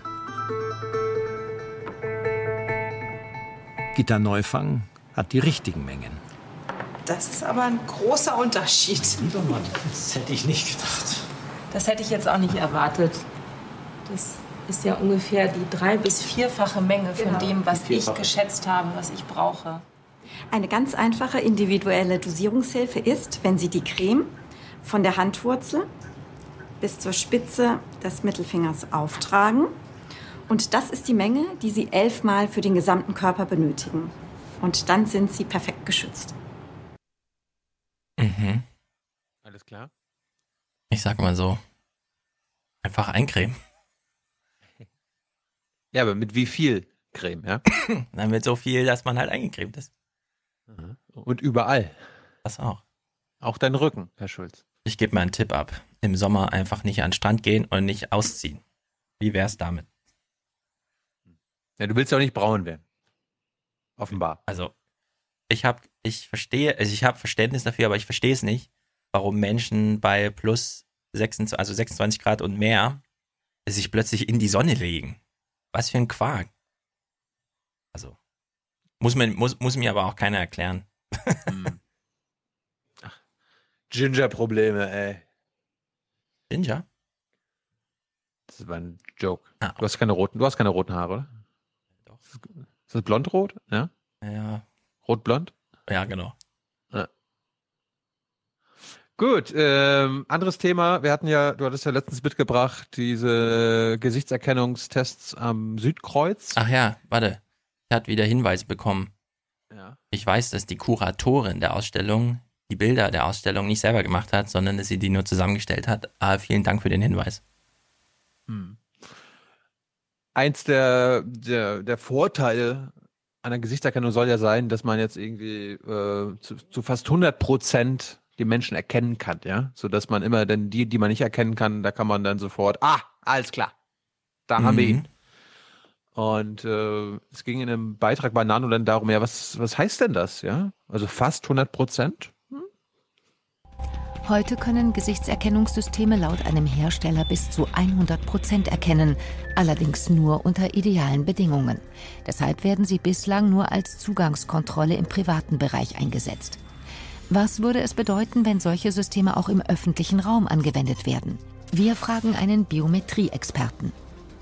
Wir nehmen mal an, 99,9 Prozent Erkennungsleistung. Dann bedeutet das ja, einer von 1000 wird falsch erkannt. Bei einem Bahnhof, wie viele Leute gehen da durch den Bahnhof?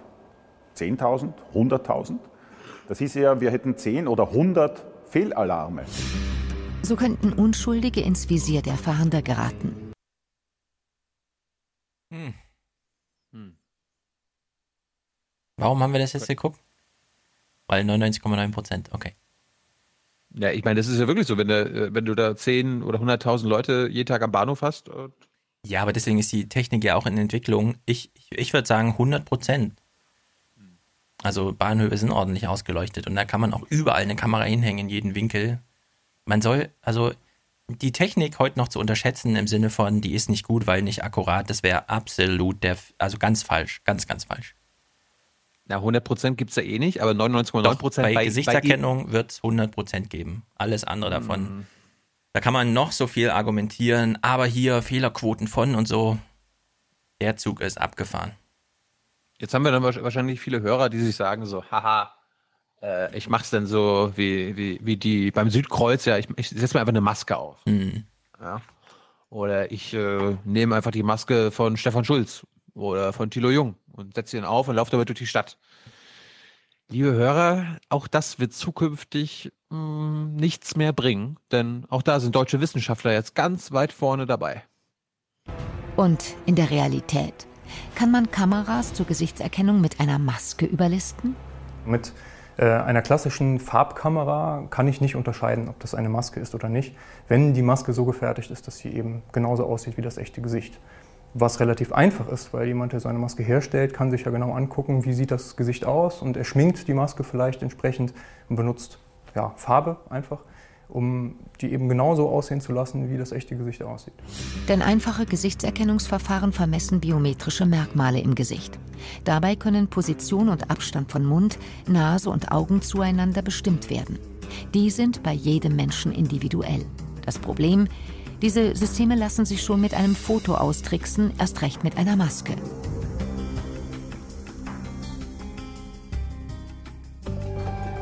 Kameras, die Masken von echten Gesichtern unterscheiden können, das war das Ziel dieser beiden Informatiker. Ihre Idee, ein zusätzlicher Sensor und ein Algorithmus, der echte Haut von unechter unterscheiden kann. Dafür setzen sie eine spezielle Nahinfrarotlichtkamera ein. Diese sendet kurze Lichtimpulse im Nahinfrarotbereich aus. 300 Lichtimpulse pro Sekunde gehen unter die Haut. Dort wird das Infrarotlicht durch Gewebestrukturen, Wasser und Fett gestreut, bis ein Teil wieder austritt. Ein Charakteristikum, das natürliche Haut zum Beispiel von einer Maske unterscheidet. Anschließend wird das von der Haut reflektierte Licht wieder von einer speziellen Kamera erfasst und im Rechner zu einem Multispektralbild zusammengesetzt. Anhand dieses Bildes kann eine Software erkennen, ob es sich um ein Foto oder eine künstliche Maske handelt. Menschliche Haut wird als echtes Gesicht erkannt.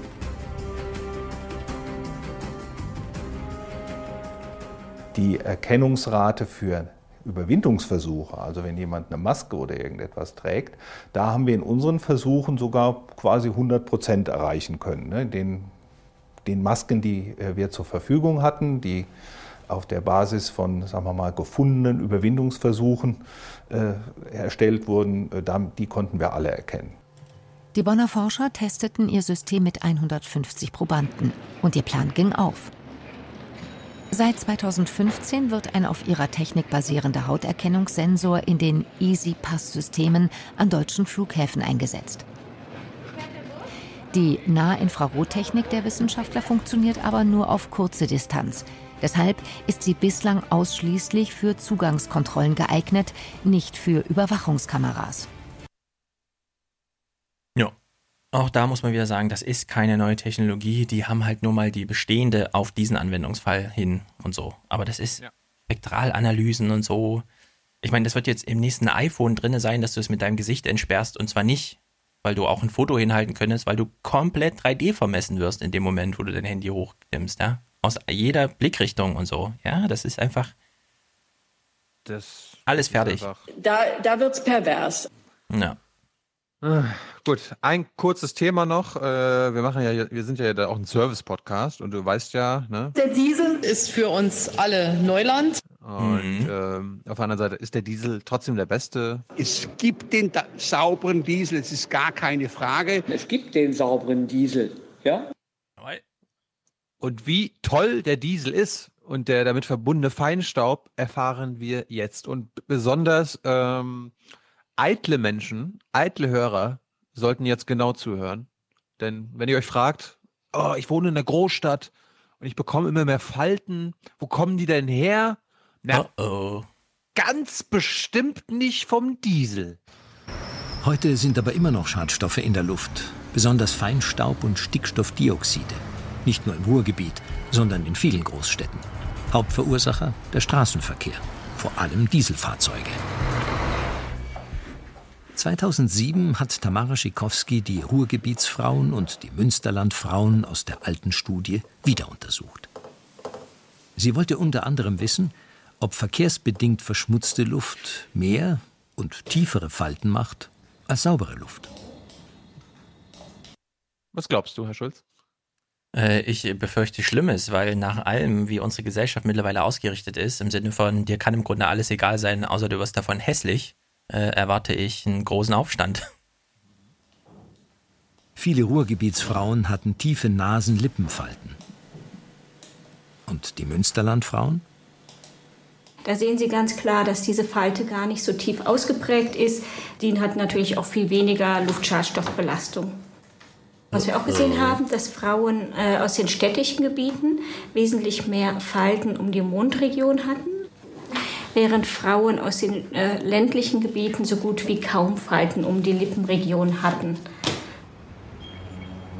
Der Feinstaub schwebt in der Luft. An ihm haften chemische Verbindungen wie das Stickstoffdioxid. Legt sich der Feinstaub auf die Haut, stoppt ihn die Hautbarriere.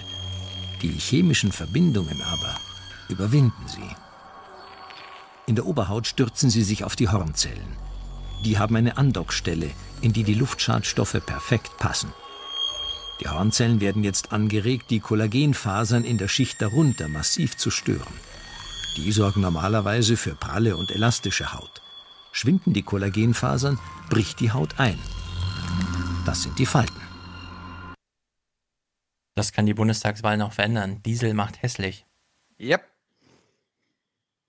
Da nützt das auch keine Sonnencreme was das habe ich so auf. Äh, hätte man mich jetzt gefragt, hätte ich gedacht, ah, ja, könnte was dran sein. Aber. Um 12 war das bestimmt schon Thema bei RTL.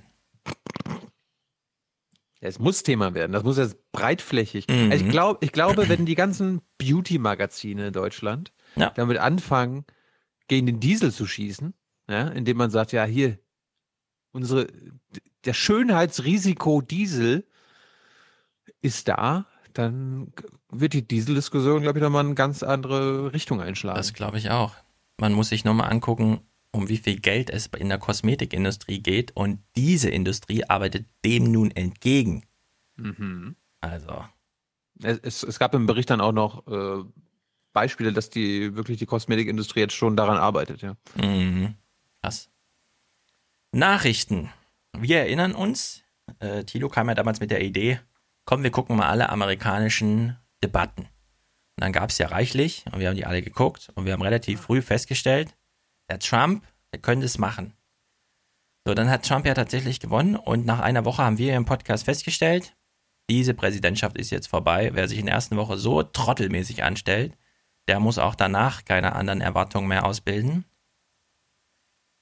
Deswegen gucken wir jetzt mal was, was wir sonst nie gucken, nämlich ähm, Unfälle, Katastrophen, Sachen, die halt so passieren, für die niemand was kann, die allerdings berichtet werden, ohne große politische Dimension. Hier allerdings gibt es eine politische Dimension, weil wir können jetzt sagen, was war der Moment, an dem Donald Trump scheiterte, den Kopf nicht mehr hochbekam und wahrscheinlich tatsächlich vor Amtszeitende aus dem Amt gejagt wird?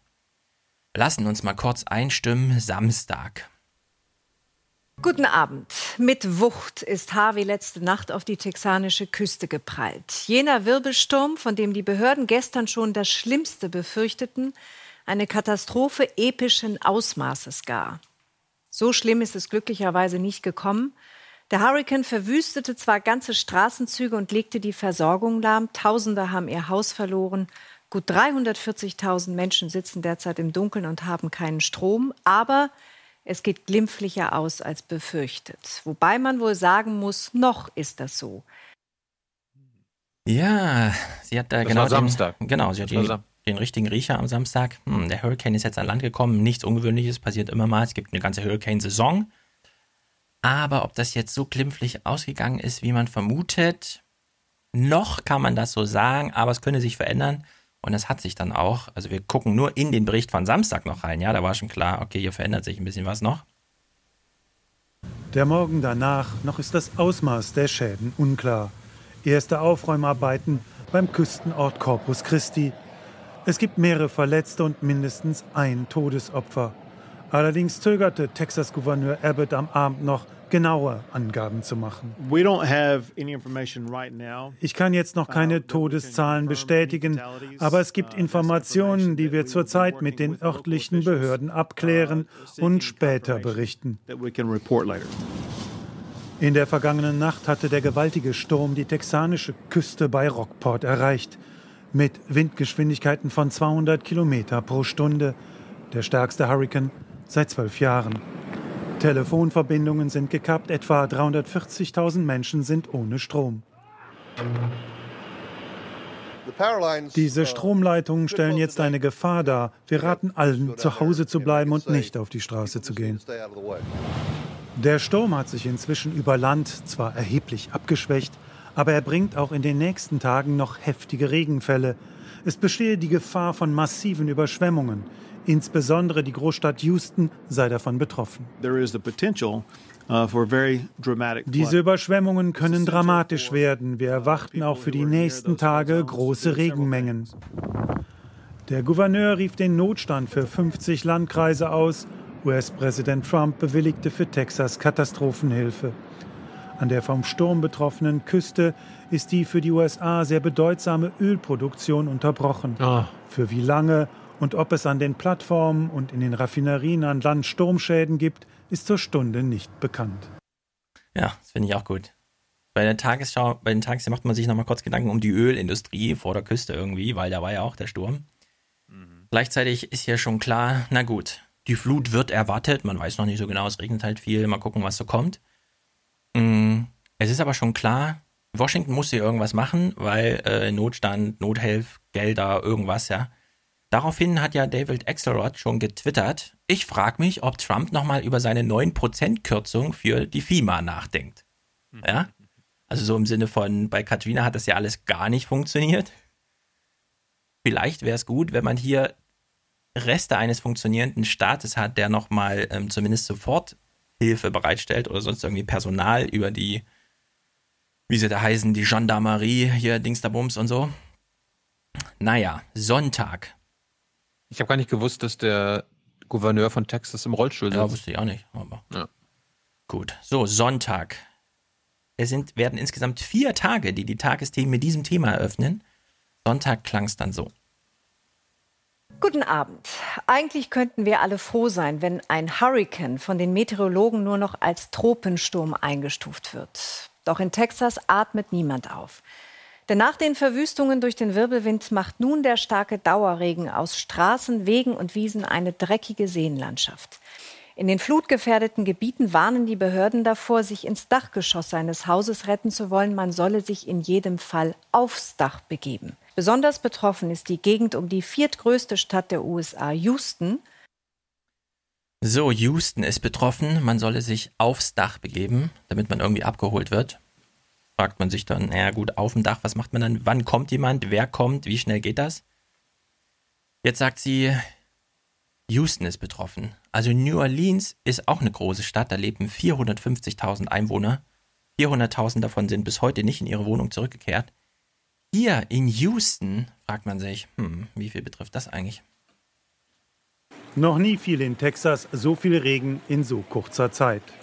Im Großraum Houston leben 6,5 Millionen Menschen und für sie wurde heute der Notstand ausgerufen. Der Bayou, Wasserlauf, normalerweise ein Flüsschen in dieser Stadt, jetzt ein großer Strom. Das war wirklich furchterregend, wie das Wasser kam und stieg und stieg. Nachbarn helfen einander, viel können sie nicht mitnehmen. Sie machen sich auf den Weg in die Notunterkünfte. Helfer sind in der Stadt mit schwerem Gerät unterwegs. Sie arbeiten ruhig und professionell, heißt es. Tausende Hilferufe gehen ein, tausende Häuser stehen unter Wasser. Mir stand das Wasser im Haus bis zum Hals und die Möbel schwammen überall herum. Aber nicht jede Rettung klappt. Das Wasser ist reißend. Und es steht inzwischen so hoch, dass Helikopter zur Rettung eingesetzt werden müssen. Ja, also wenn das Wasser immer weiter steigt und du sitzt auf deinem Dach und denkst, irgendwann kommt einer, aber nicht mit dem Boot, sondern mit dem Helikopter, dann dauert das automatisch gleich mal zwei Tage länger.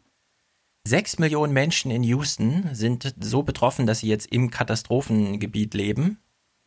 Mm, bei Katrina gab es einen Tag vorher eine Evakuierung. In Houston gab es genau gar nichts. Ja? Da hat man einfach äh, irgendwie zu spät oder keine Ahnung, man hat den Regen nicht vorhergesehen. Gab gar keine Evakuierung, weshalb alle entweder von selbst gegangen sind oder dann später gerettet werden mussten. Und zwar und dann aufwendig sind dann irgendwie äh, das schwere Gerät, wie eben gesagt wurde, oder die sind einfach mit Müllwagen rumgefahren, weil hinten große Ladefläche und so und haben dann die Leute eingesammelt. Sonntag taucht dann auch das erste Mal Trump in der Berichterstattung auf. Fotos vom Weißen Haus bereitgestellt. US-Präsident Trump lässt sich über die Lage in Texas unterrichten. Er hat inzwischen Finanzmittel des Bundes für eine schnelle Katastrophenhilfe bereitgestellt. Das Weiße Haus ist den Menschen von Texas eine große Hilfe. Ja, also der Gouverneur und das Weiße Haus, äh, man sieht sie noch einträchtig Seite an Seite. Es ist eine große Hilfe, zumindest für die. Sind ja, sind, sind ja aus der gleichen Partei, ne? Genau, und zumindest für die Notrettung gibt es äh, schnelle Finanzhilfen aus äh, vom Weißen Haus. So, wir gucken mal ein bisschen weiter. Äh, es ist leider für den Podcast jetzt ein bisschen blöde, weil es geht aber nicht anders. Es kommt hier sehr viel auch auf die Bilder an. Wir beschreiben sie im Nachhinein. Äh, Katrina hat damals 108 Milliarden Dollar Schaden verursacht in einer 400.000 Einwohnerstadt und jetzt geht es hier um ein mehr als zehnfach so großes Gebiet, auf dem Menschen leben und das betroffen ist und das ist einfach krass. Der kleine Küstenort Rockport, hier war der Hurricane in der Nacht zum Samstag auf Land getroffen. Hier sind die Zerstörungen am größten. Polizisten suchen in den Häusern nach weiteren Opfern. Trotz verbindlicher Evakuierungsaufforderung waren viele geblieben. Es wird befürchtet, dass es mehr Tote und Verletzte geben wird als bisher bekannt. An die 100.000 Menschen müssen inzwischen in Notunterkünften versorgt werden. So, 100.000 Menschen schon nach zwei Tagen in Notunterkünften. Jetzt sind wir bei Montag, dritter Tag, an dem die Tagesthemen damit eröffnen. Und jetzt wird mal eine Zahl genannt, bei der wir Deutsche sagen, äh, was bitte? Und so. Also Ingo Zamparoni hat mal ins richtige äh, Moderationshilfestellungsheftchen geguckt. Guten Abend. Die Zahl klingt erstmal abstrakt. Gestern fielen in einem Vorort von Houston 733 Liter Regenwasser auf den Quadratmeter. Aber mal nur zum Vergleich. Der deutsche Regenrekord für einen Tag liegt mit 312 Litern pro Quadratmeter nicht mal halb so hoch. Und der fiel 2002 im Erzgebirge. Die folgende Elbeflut gilt bis heute als Jahrhunderthochwasser. Die extremen Regenfälle, die Wirbelsturm Harvey mit sich bringt, sollen bis Ende der Woche noch anhalten. Die offiziellen Rettungskräfte schaffen es allein mittlerweile nicht mehr, die Menschen aus den Fluten zu retten. Doppelt so viel Regen wie beim Elbe-Hochwasser. Man muss sich jetzt, äh, also man weiß ja noch, das Elbe-Hochwasser 2002 das äh, hat dann auch seine Jahre gedauert. Es waren die verschiedenen Ortschaften, alle brauchten neue Häuser. War unendlich teuer. Äh, die Gummistiefel des Kanzlers sind heute noch legendär. Habe ich leider verpasst damals, weil ich wo war? In Texas. Ja. Ja. Jetzt hat ja Ingo Zamparoni eben schon gesagt, ja, das, das mit den Helfen ist ein bisschen schwierig, weil das Gebiet ist zu groß, es sind zu viele Menschen betroffen, es gibt zu wenig Leute, die da helfen können. Die Schlangen der Freiwilligen sind zwar unendlich lang, aber das Gebiet ist einfach groß und du brauchst Material und die Leute müssen ja dann auch das berufsweise machen, damit sie versichert sind und der ganze Kram und so weiter. Also wie klappt das jetzt mit dem Hilfeholen? Und nach, dass man schon nach drei Tagen Amerika am Boden sieht, fand ich wirklich überraschend. Man kann sich ungefähr vorstellen, wie die Diskussion in zwei, drei Monaten aussieht. Aber das hier ist einfach, ja, das wäre auch in Europa, kann man sich das nicht vorstellen. Notruf per Social Media. Eine sechsköpfige Familie kommt aus ihrem überschwemmten Haus nicht mehr raus. Das Wasser stieg zu schnell. Viele nutzen Twitter für Hilferufe. Mit diesem Foto meldete sich ein Pflegeheim. Die alten Menschen hüfttief im Wasser. Sie wurden genauso gerettet wie diese Kinder, die auf der Küchenanrichter ausharren mussten. Also das ist wirklich Fail State, ne?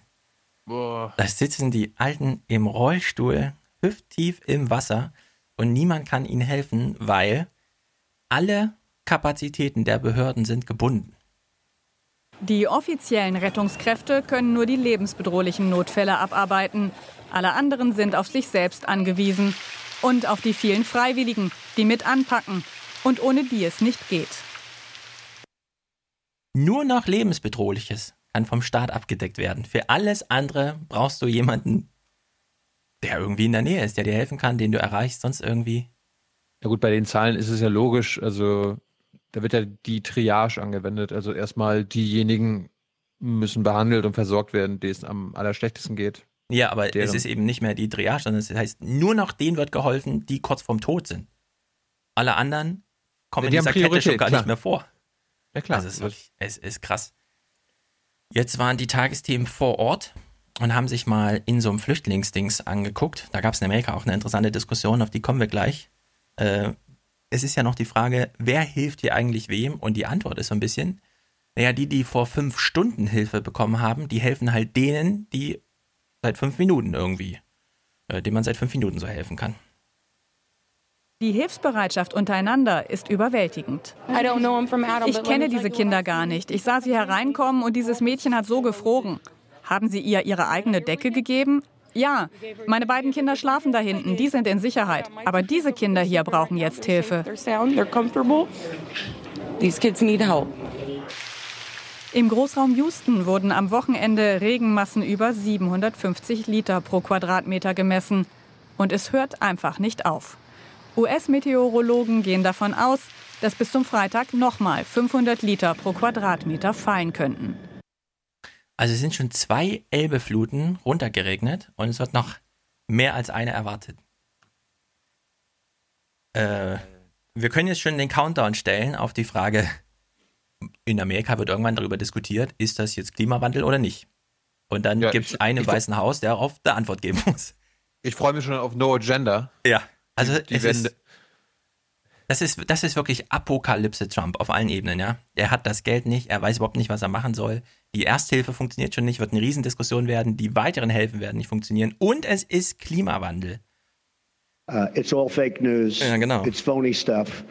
Jetzt gibt es ja in Deutschland immer dieses, äh, irgendwo ist ein Wassereinbruch im Bahnhof und plötzlich taucht ein Foto mit einem Hai auf und dann alle so, hahaha, die bei N24 haben es mal wieder geglaubt. Das sind jetzt die Bilder mal aus Texas hier. In diesem Vorgarten wurde ein Alligator gesichtet. Auch Schlangen und gefährliche Insekten werden durch das Wasser in die Stadt gespült. Houston und seine tapferen Bewohner kämpfen gegen die grau-grünen Fluten. Und das Schlimmste steht ihnen offenbar noch bevor. So, also wir sehen hier das äh, Bild.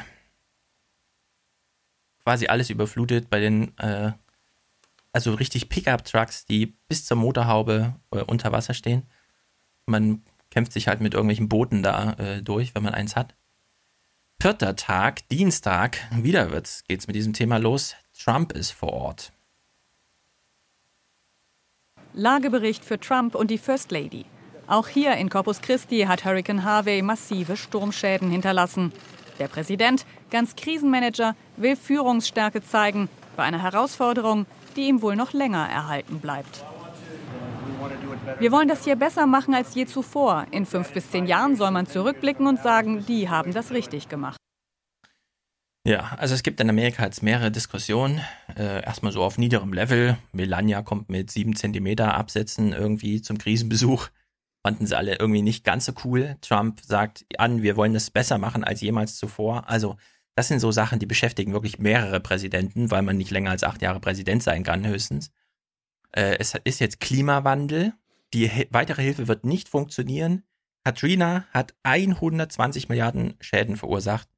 Und wir sind hier locker bei 200 Milliarden aufwärts und so, die nötig sein müssen. Hunderttausende brauchen neue Wohnungen, neue Häuser, weil das durch den Wind weggeblasen und dann kam äh, der Regen hinterher und wir wissen, wie die da in Texas Häuser bauen. Das sind einfach nur Holzverschläger und so weiter. Also zumindest in der Fläche.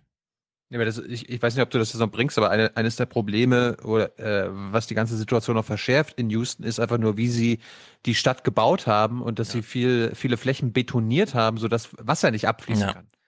Ja, es kann nichts abfließen. Sie haben grundsätzlich grottige Infrastruktur. Das wird ja schon länger bemängelt in Amerika. Jetzt sind wirklich alle Strommasten umgefallen. Also es muss grundlegend neu aufgebaut werden. Da ist nicht einfach nur Kabel durchgerissen oder so. Eine Sache, die jetzt für einen Aufwachen-Podcast noch ganz interessant ist, weil es in Amerika auch Diskussionen über die mediale Aufarbeitung gibt. Es gab eine Szene von CNN, die mir hier untergekommen ist, die natürlich wieder an irgendeiner, so naja, da fliegen halt die Leute so ein, ja, und stehen dann in irgendwelchen Auffangstationen von Menschen und befragen dann mal die Menschen, wie es ihnen denn so geht hier, wo, wo sie doch in diesem Chaos sind, was Restamerika nur vom Fernseher kennt. Und die eine Frau hat mal eine sehr gute Antwort gegeben. People there, and I see you're standing with some, uh, some folks there right now, including a little girl who I guess uh, has to deal with all of this as well. What can you tell us? Let me introduce you to Danielle here. Danielle, you just arrived. Uh, share with us how you were rescued. Some guys had uh, called our phone and asked us where we were. We was waiting for the police for like 36 hours and they never came. And we was waiting at the home. We did the white flags and everything and nobody came. But then somebody had called the phone after we decided to leave the house and we had walked to the gas station with the kids and then they had called and came and picked us up. But we had been there like five days with, with no food and no lights and nobody came. Like nobody came. Now you're with your children. We've heard of stories of, of, mothers trying to save their children from the rushing waters. Can you uh, ex- tell us how we that was? Four feet of water to go get them food on the first day. Yeah, that's a lot of shit. But y'all sit here, y'all trying to interview people during their worst times. Like that's not the smartest thing to do. Like people Sorry. are really breaking down, and y'all sitting here with cameras and microphones trying to ask us what the fuck is wrong with us.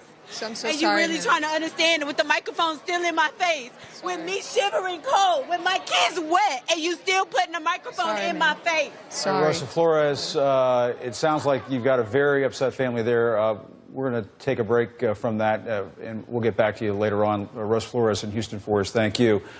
Ja, wir machen mal kurz eine Programmpause, weil Puh. hängst irgendwie tagelang, kommst dann endlich an und so und dann wirst du überfallen von so einem Kamerateam, das dich irgendwie fragt, und wie fühlen sie sich so gerade? Ja. Wir hatten das auch schon bei Grenfell, bei diesem äh, britischen Londoner Turm, der da abgebrannt ist, Ja. wo dann auch die Passanten gefragt wurden auf der Demo, ja, wa- warum sind sie denn hier bei der Demo? Und die Antwort dann nur war, glauben Sie, also stellen Sie mir wirklich gerade die Frage, warum ich wütend bin, Herr Journalist? Also das ist auf der einen Seite ein wichtiges Dokument, finde ich, aber wie es wieder angefallen ist, ja, dass überhaupt dazu kommt, das ist auch wieder so krass. Naja, wird Amerika noch lange, lange beschäftigen. Trump wird kein weiteres Thema kennen die nächsten Monate und ich glaube, wir werden auch eine große Entspannung in Sachen Russland haben, weil dafür hat keiner mehr die Nerven, ja. Jetzt nochmal ein Russland-Thema aufzuwärmen und so. Aber wer weiß, es ist immer so überraschend. Naja. Während, während wir hier über äh, Regenfälle und sinnflutartige Regenfälle in Houston reden, äh, fängt es gerade in Berlin an. Also bei, bei, uns kommt auch gerade richtig was runter. Ja, bei uns hat es heute auch schon geregnet. Hm. Naja, da waren wir aber gerade im Fahrradladen. Die halbe Stunde. Haben es gut überstanden. In, in Asien gibt es auch gerade wieder krasse äh, Stürme, wie die da heißen, wo dann gleich in Kurzmeldung wieder gemeldet wurde, 1500 Tote und so. Mal gucken, wie die Zahl in Amerika da aussieht, weil bisher heißt es ja immer noch ein oder zwei und so. Aber das ist wirklich, wenn man das jetzt sieht, was das auch für Wasser ist und wie lange das da jetzt steht und die Menschen sind da mittendrin und so. Gruselig. Naja. Rostock-Lichtenhagen, das andere Thema. Äh, müssen wir uns gar nicht groß zu Gemüte führen. Ihr habt natürlich alle den Deutschlandfunk Hintergrund dazu gehört. Wenn nicht, habe ich ihn verlinkt, weil da wird spektakulär gut erklärt, wie die Menschen damals zwar vor Ort empört waren, aber die Politik eben auch ein Exempel statuieren wollte, woraufhin ein paar Nazis aus dem Umland dachten, ach ne dann, nehmen wir die Gelegenheit mal und fahren da mal hin und mischen das mal alles auf. Trotzdem hier mal O-Töne von vor Ort, die in den Tagsthemen vorkamen. Der Versuch, heute darüber zu sprechen. Gedenken in Rostock-Lichtenhagen? Natürlich, klar. Und ich finde auch gut, dass jetzt mittlerweile viele Migranten hier wohnen. Und wir verstehen uns alle gut und alle, die hier das Gegenteil behaupten, haben Unrecht. Ich will da nichts mehr von wissen. Das war ein Ding von, unser, von der Regierung, die haben da versagt. Und es war schon krass, was hier passiert ist. Und ich frage mich schon manchmal, wieso können Menschen so sein? Also diese Menschen, die so aggressiv waren, warum können die so sein? Warum können die gegen Ausländer so sich aggressiv verhalten? Das ist ein wunderbares Beispiel für Journalismusstudenten oder sonst irgendwie. Die Tagesthemenberichterstattung und dazu daneben den Hintergrund. Weil alle drei Sachen, die sie hier aufwerfen und die so ein bisschen, das kann aber so nicht, oder? Das, das sind doch blöde Menschen dort. Also das, die Frau sagt, aber heute ist alles anders, glauben Sie mir. Und alle so, mhm. ja, ja, sicher. Und dann der Mann sagt, ich will darüber nicht mehr reden, das war alles Sache der Politik. Und dass die Frau am Ende nochmal sagt, wie können Menschen eigentlich so sein? Ja? Also in diesem Hintergrund wird das alles erklärt. Warum das tatsächlich ein politisches Versagen war, von Anfang bis zum Ende, also vom Anfang, dass man einfach alle in dieses Rostocker äh, Heim schickt zur Registrierung und dass man danach keinen Polizist schickt, wenn die Nazis draußen rumstehen und so.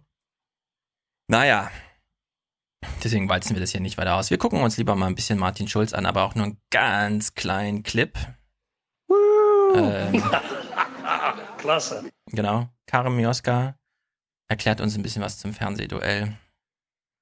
In die deutsche Politik, die sich einen fast schon verqueren Wahlkampf liefert. Martin Schulz rackert sich ab, tapeziert die Republik zu mit immer neuen Ideen und versucht Angela Merkel eins auszuwischen, wo immer sie dafür eine Fläche liefert. Da habe ich auch wieder gedacht, ist das so eine falsche Sympathie von den Tagsthemenleuten, dass sie jetzt irgendwie sagen, nee, wir machen den mal, wir reden nicht so schlecht über ihn, wie er eigentlich performt und sagen, er rackert sich ab und kleistert Deutschland mit Ideen zu. Haben wir was verpasst oder was? Wir gucken doch eigentlich relativ viel Wahlkampf. Also es ist wirklich haarsträubend. Jetzt was für Tilo. Es gibt einen neuen Bischof in Deutschland. Keine Ahnung, warum das noch jemanden interessiert. Wir gucken uns mal kurz die Zeremonie an. Thilo darf sich dann zu Recht darüber lustig machen.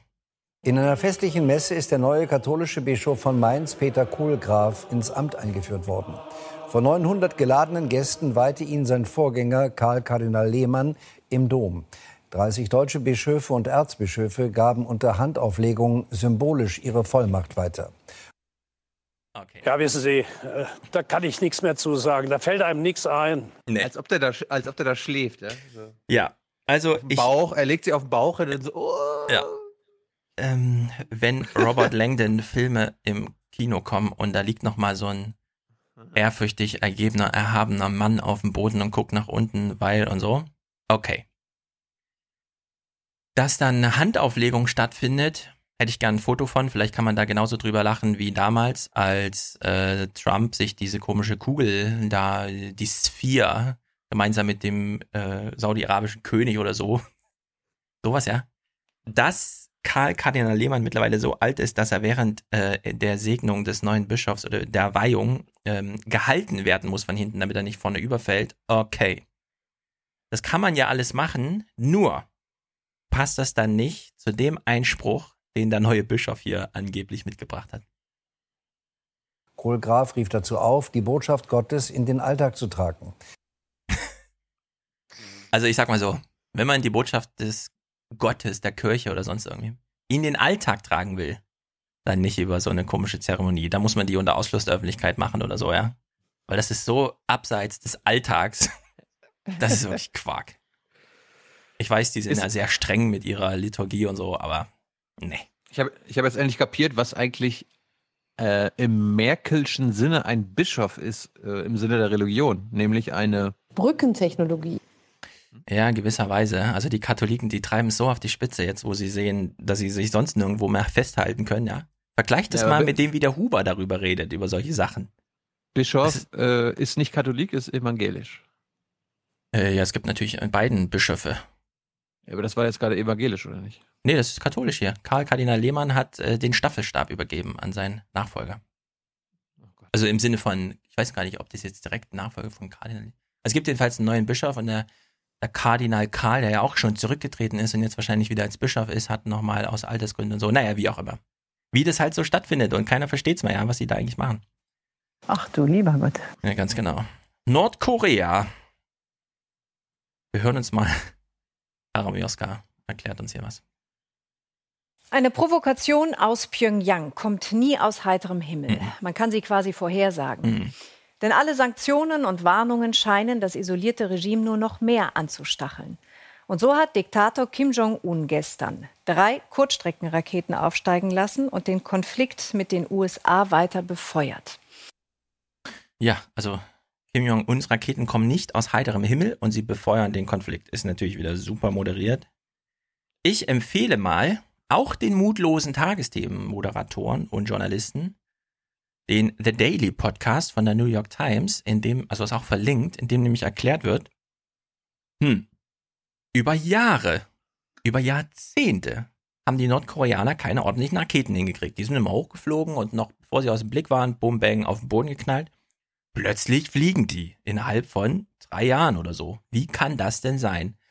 Und daraufhin, und das ist wirklich erstaunlich, gibt der Journalist, der sich da auskennt, dem Michael Barbaro, der den Podcast macht, die Antwort, naja, vor drei Jahren ist halt in der Ukraine sowas passiert wie ein Krieg. Die Amerikaner haben nicht ganz aufgepasst und die Raketentechniker haben sich gedacht, komm, wir machen mal eine Stellenausschreibung. Und daraufhin hat Nordkorea gesagt, komm, die stellen wir mal an. Hm. Also es ist wirklich, Nachvollziehbar. es ist haarsträubend, ja. In dem, in dem Podcast wird da wirklich geklärt, auch die Frage, also in dem New York Times Podcast, ja. Hm, kann es sein, dass wir Amerikaner einen ziemlich krassen Fehler gemacht haben? Und die Antwort dann so, ja, kann sein. Sieht so aus. Also es ist wirklich auch ein bisschen lustig, muss ich sagen, obwohl es natürlich ernst ist. Können wir eigentlich in den Tagesthemen und im ZDF, in dem Heute-Journal und so weiter auch mal darüber, dass die Nordkoreaner sich provoziert fühlen? Nie. Weil das, das wird ja immer ausgeblendet, auch bei der Bundesregierung. komplett. Ne? Also die, die sagen ja immer so, ja, Provokation Bei muss Russland genau das aufhören. Gleiche.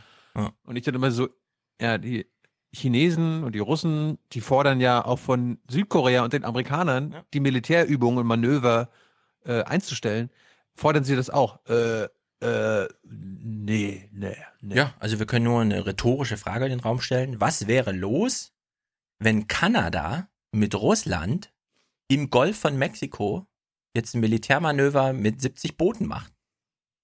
Hm. Bomb them. Bomb them. Keep bombing them. Bomb them again and again. Für Deutschland. Ja, ich kann mir Ingo Zamparonis Moderation so ungefähr vorstellen. Und das Expertengespräch auch und den Tagesthemenkommentar dazu auch. Apropos Tagesthemenkommentar. Man hat hier ein Thema aufgegriffen. Flüchtlinge heißt dieses Thema. Sagt uns ja ein bisschen was, weil angeblich ist ja Deutschland überrannt und wir sterben ja alle aus. Und überhaupt, ist noch ein Deutscher da oder sind wir alle schon umgefolgt? Naja, Merkel hat ja gesagt, war ja auch sehr witzig, haben sehr gelacht, der libanesische Ministerpräsident kommt ja nach Paris. Er war jetzt auch tatsächlich da und noch viele andere. Wir hören mal die O-Töne von Merkel und Macron von der Flüchtlingsveranstaltung in Paris. Wir müssen uns mit den Herkunftsländern natürlich auch ähm, befassen und mit ihnen kooperieren. Und hier geht es wieder um das Thema Entwicklungshilfe und gleichzeitig ein deutliches Signal, dass diejenigen, die aus wirtschaftlichen Gründen nach Europa kommen wollen, in ihre Länder zurückkehren müssen. Solidarität, Humanität und Effizienz sind dabei die Prinzipien, die uns leiten. Ja, das ist wirklich sehr lustig. Merkel erklärt irgendwas von, wir müssen den Herkunftsländern helfen und dann schiebt Macron nach, dass es hier um Solidarität, Humanität geht Natürlich, natürlich. Jetzt hört es sich nur an, als ob du jetzt äh, dich über Macron lustig gemacht hast. Das, ja, ein bisschen. Das macht man nicht. Jetzt haben wir eine Situation, in der ein reformorientierter, proeuropäischer Politiker am Firmament des politischen Himmels Frankreichs erschienen ist. Der ist heilig. Okay. Mhm. Ja, jetzt haben sich die Tagesthemen gedacht, hm, es liegt dieses Thema in der Luft, weil diese komische Konferenz stattfand und der libanesische Ministerpräsident war auch da. Was wir denn jetzt? Und Welcher? Der, der, der libanesische, Ministerpräsident? ja, der, der libanesische Ministerpräsident. Aus dem Libanon? Äh, äh, nee, der, der libysche, der libysche Ministerpräsident. Also, nee, du meinst einen libyschen Ministerpräsidenten. Es ist halt unklar. Es hieß halt, der libysche Ministerpräsident kommt. Hat ja Merkel beim äh, Dingsdabums auf der Bühne gesagt. Hier bei der BBK. Ja. Ja, ja. Selbst der libysche Ministerpräsident kommt. Nun gut, er war also da und die Tagesthemen dachten sich so, hm, lassen wir es bei den O-Ton oder hm, müssten wir nochmal und so. Dann haben sie noch ein Expertengespräch gemacht. Es ist mir unbegreiflich, wie das zustande kam, weil sie hatten jemanden von Ärzte ohne Grenzen da und der hat da plötzlich mal gesagt, was so Sache ist, ja, mit Herkunftsländern und so ein Kram. Und in Berlin begrüße ich jetzt Philipp Frisch von der Hilfsorganisation Ärzte ohne Grenzen. Guten Abend, Herr Frisch. Guten Abend. Eine Forderung des Gipfels ist ja, dass schon in Libyen vorsortiert werden soll. Also, dass nur noch nach Europa gelassen wird, wer überhaupt Chancen auf Asyl hätte. Wie realistisch ist das denn? Ja, das ist die Frage, wie realistisch ist das denn? Während wir die Antwort hören, denken wir mal drüber nach oder fragen uns, warum war das eines der kürzesten Gespräche aller Zeiten? Es gab überhaupt nur zwei Fragen und es hat nicht mal eine Minute 50 gedauert. Jetzt kommt, jetzt kommt die Antwort von Ärzte ohne Grenzen und naja. Es ist zum einen wenig realistisch und zum anderen muss man sich vor Augen führen, wie katastrophal die Bedingungen in den libyschen Lagern auch jetzt schon sind. Die Menschen, die dort gefangen gehalten werden, werden dort ohne Prozess gefangen gehalten, unter, unter schlimmsten menschenunwürdigen Bedingungen. Die Botschaft, der deutsche Botschaft in Niger spricht sogar von KZ-ähnlichen Verhältnissen dort. Und auch unsere Teams sehen Vergewaltigungen, Folterungen, ähm, und Menschen, die davon betroffen sind. Und, und in einer Situation wie dieser, sich bewusst zu entscheiden, Menschen dort zu lassen, ist aus unserer Sicht absolut nicht machbar. Äh, jetzt hat sich irgendwo Zambroni auch gedacht, ähm, Moment mal, der hat zwar jetzt KZ-ähnliche Zustände gesagt, aber das ist ja gar nicht sein Zitat, sondern er hat es einem deutschen Botschafter in den Mund gelegt. Kann das wirklich sein? Dass der deutsche Staat von sich aus von KZ-ähnlichen äh, äh, Ja, Zuständen spricht? Aber, aber deutsche Botschafter haben ja jetzt ja nichts wirklich mit der Bundesregierung oder dem Auswärtigen Amt zu tun, okay? Das scheint, mir, scheint mir wirklich sehr, sehr, sehr weit hergeholt zu sein. Mir auch, Herr Schäfer. Mhm. Der Tenor des Gesprächs, es gab leider nur noch eine zweite Frage mit Antwort, aber das, der Tenor des Gesprächs wird hier, kommt hier gut zur Geltung, würde ich sagen. Was wir vor allem sehen, ist eine Externalisierung europäischer Außengrenzen in diesen Ländern, in diesen Transitländern. Ähm, unser Eindruck ist sehr stark, dass die europäischen Staaten sehr viel eher danach trachten, das Leiden dieser Menschen sozusagen zu verbergen, zu verstecken und nicht so sehr das Leiden zu lindern. Und genau in diesem Kontext muss man letzten Endes auch die Ankündigungen sehen. Mhm. Ja, das scheint mir auch so zu sein, ja. Dass die deutsche Regierung das einfach verstecken will und wir nicht mal genau wissen, also wer bezahlt jetzt wie viel Geld an welche Warlords, damit die da Flüchtlingsboote abschießen? Nein. Weiterhin, Nein, weiterhin. das kann ich tatsächlich nicht nachvollziehen. Genau, weiterhin unklar. So, jetzt. Das ist jetzt Standardlänge. Eine Minute 45 oder 1,40 oder so. Also sehr gut. Georg Restle zum ganzen Komplex. Ja, der Rest, der Restle, der ist doch wieder so ein Verharmloser, ja? Der, der spricht hier nie sowas an, ja? Diese Schlepperverbrecher. ja? Der verteidigt ihn noch. Wir hören uns das mal an. Ich fand's also wirklich, selbst für Restler-Verhältnisse, ja, war das wirklich mal starkes Stück. Den müsste man mal wieder in der Sendung haben. Ne? Ja, das stimmt. Ich gebe zu, ich schäme mich. Ich schäme mich für diese Flüchtlingspolitik, die da heute in Paris verhandelt wurde. Eine Politik, die von der deutschen Bundeskanzlerin wesentlich mitbestimmt wird und die eine einzige Schande ist für dieses Land und für diesen Kontinent. Es ist eine Schande, dass auch die Bundesregierung es offensichtlich billigt, dass libysche Milizen Flüchtlinge in Lager verfrachten, wo sie weiterhin misshandelt, gefoltert und vergewaltigt werden. Der Vorschlag, diese Lager unter die Obhut der UN zu stellen, ist ein schlechter Witz. In einem Land, das vom Bürgerkrieg zerrissen ist und nicht mal eine richtige Regierung hat. Es ist eine Schande, dass Deutschland und Frankreich jetzt Waffen liefern wollen, ausgerechnet in afrikanische Diktaturen wie den Tschad, dessen Armee schwerste Menschenrechtsverletzungen vorgeworfen werden. Und ja, es ist eine Schande, dass Europa seine Außengrenzen jetzt mitten durch Afrika ziehen will. Ein Bollwerk gegen Flüchtlinge, bewacht von Regimen, die mit europäischen Grundwerten wenig bis gar nichts zu tun haben. Nein, mit dieser Politik wird das Flüchtlingselend nicht bekämpft. Es wird nur verlagert, dorthin, wo keine Kameras mehr hinschauen, in die Wüste Afrikas, wo mittlerweile mehr Menschen sterben als im Mittelmeer. Dabei gäbe es Alternativen. Zuallererst eine Afrikapolitik, die diesen Namen auch verdient, die vor allem den Menschen hilft und nicht den Renditeerwartungen privater Investoren. Und die afrikanischen Unternehmen Zugang zum europäischen Markt gewährt, statt sie durch Freihandelsabkommen auszugrenzen. So könnten Fluchtursachen wirklich bekämpft werden, aber daran scheint diese Bundesregierung, diese Kanzlerin nicht wirklich interessiert zu sein. Ihr geht es darum, die Flüchtlingszahlen nach unten zu treiben, koste es, was es wolle. Und sei es der Verzicht auf unsere grundlegenden Werte, das Völkerrecht, die Menschenrechte, die Humanität. Ach, Herr Ressle, mhm. Ich, ich habe da, hab da einen O-Ton. Ich glaube, ich glaube, der kommt von der Bundesregierung. Und da interessiert mich überhaupt nicht, ob die Menschenrechte gesichert sind. Und Herr, Herr Restle, so, solche Konzentrationslager in Libyen, das sind einfach Brückentechnologie. Ja? Mhm. Wir werden hier Montag mal fragen, was äh, am Dienstag noch so auf dem Tisch lag an Themen für einen Kommentar. Oder ob, ob irgendwie ich könnte mir auch ein bisschen vorstellen, dass das äh, Restle irgendwie gesagt hat, ja, ich mach mal dieses Ding und so. Und dann haben alle schon gedacht, oh scheiße, Restle zu Flüchtlinge. Wir wollen den Kommentar bei 20 Uhr, okay? Und dann hat er sich verdrösten lassen am Telefon und immer mit, nee, nee, ich mach das nachher live, lasst, lasst mal hier, äh, ich, ich komme noch nicht dazu und so, ich mach's nachher live. Und dann hat er es live gemacht und keiner konnte mehr einhaken. Wo wir gerade beim Thema Libyen, Mittelmeer, Flüchtlinge sind. Also wenn man, also äh, am Sonntag war ja Tag der offenen Tür in der Bundespressekonferenz. Mhm. Außenminister Sigmar Gabriel war vor Ort und auch eine gewisse Lea.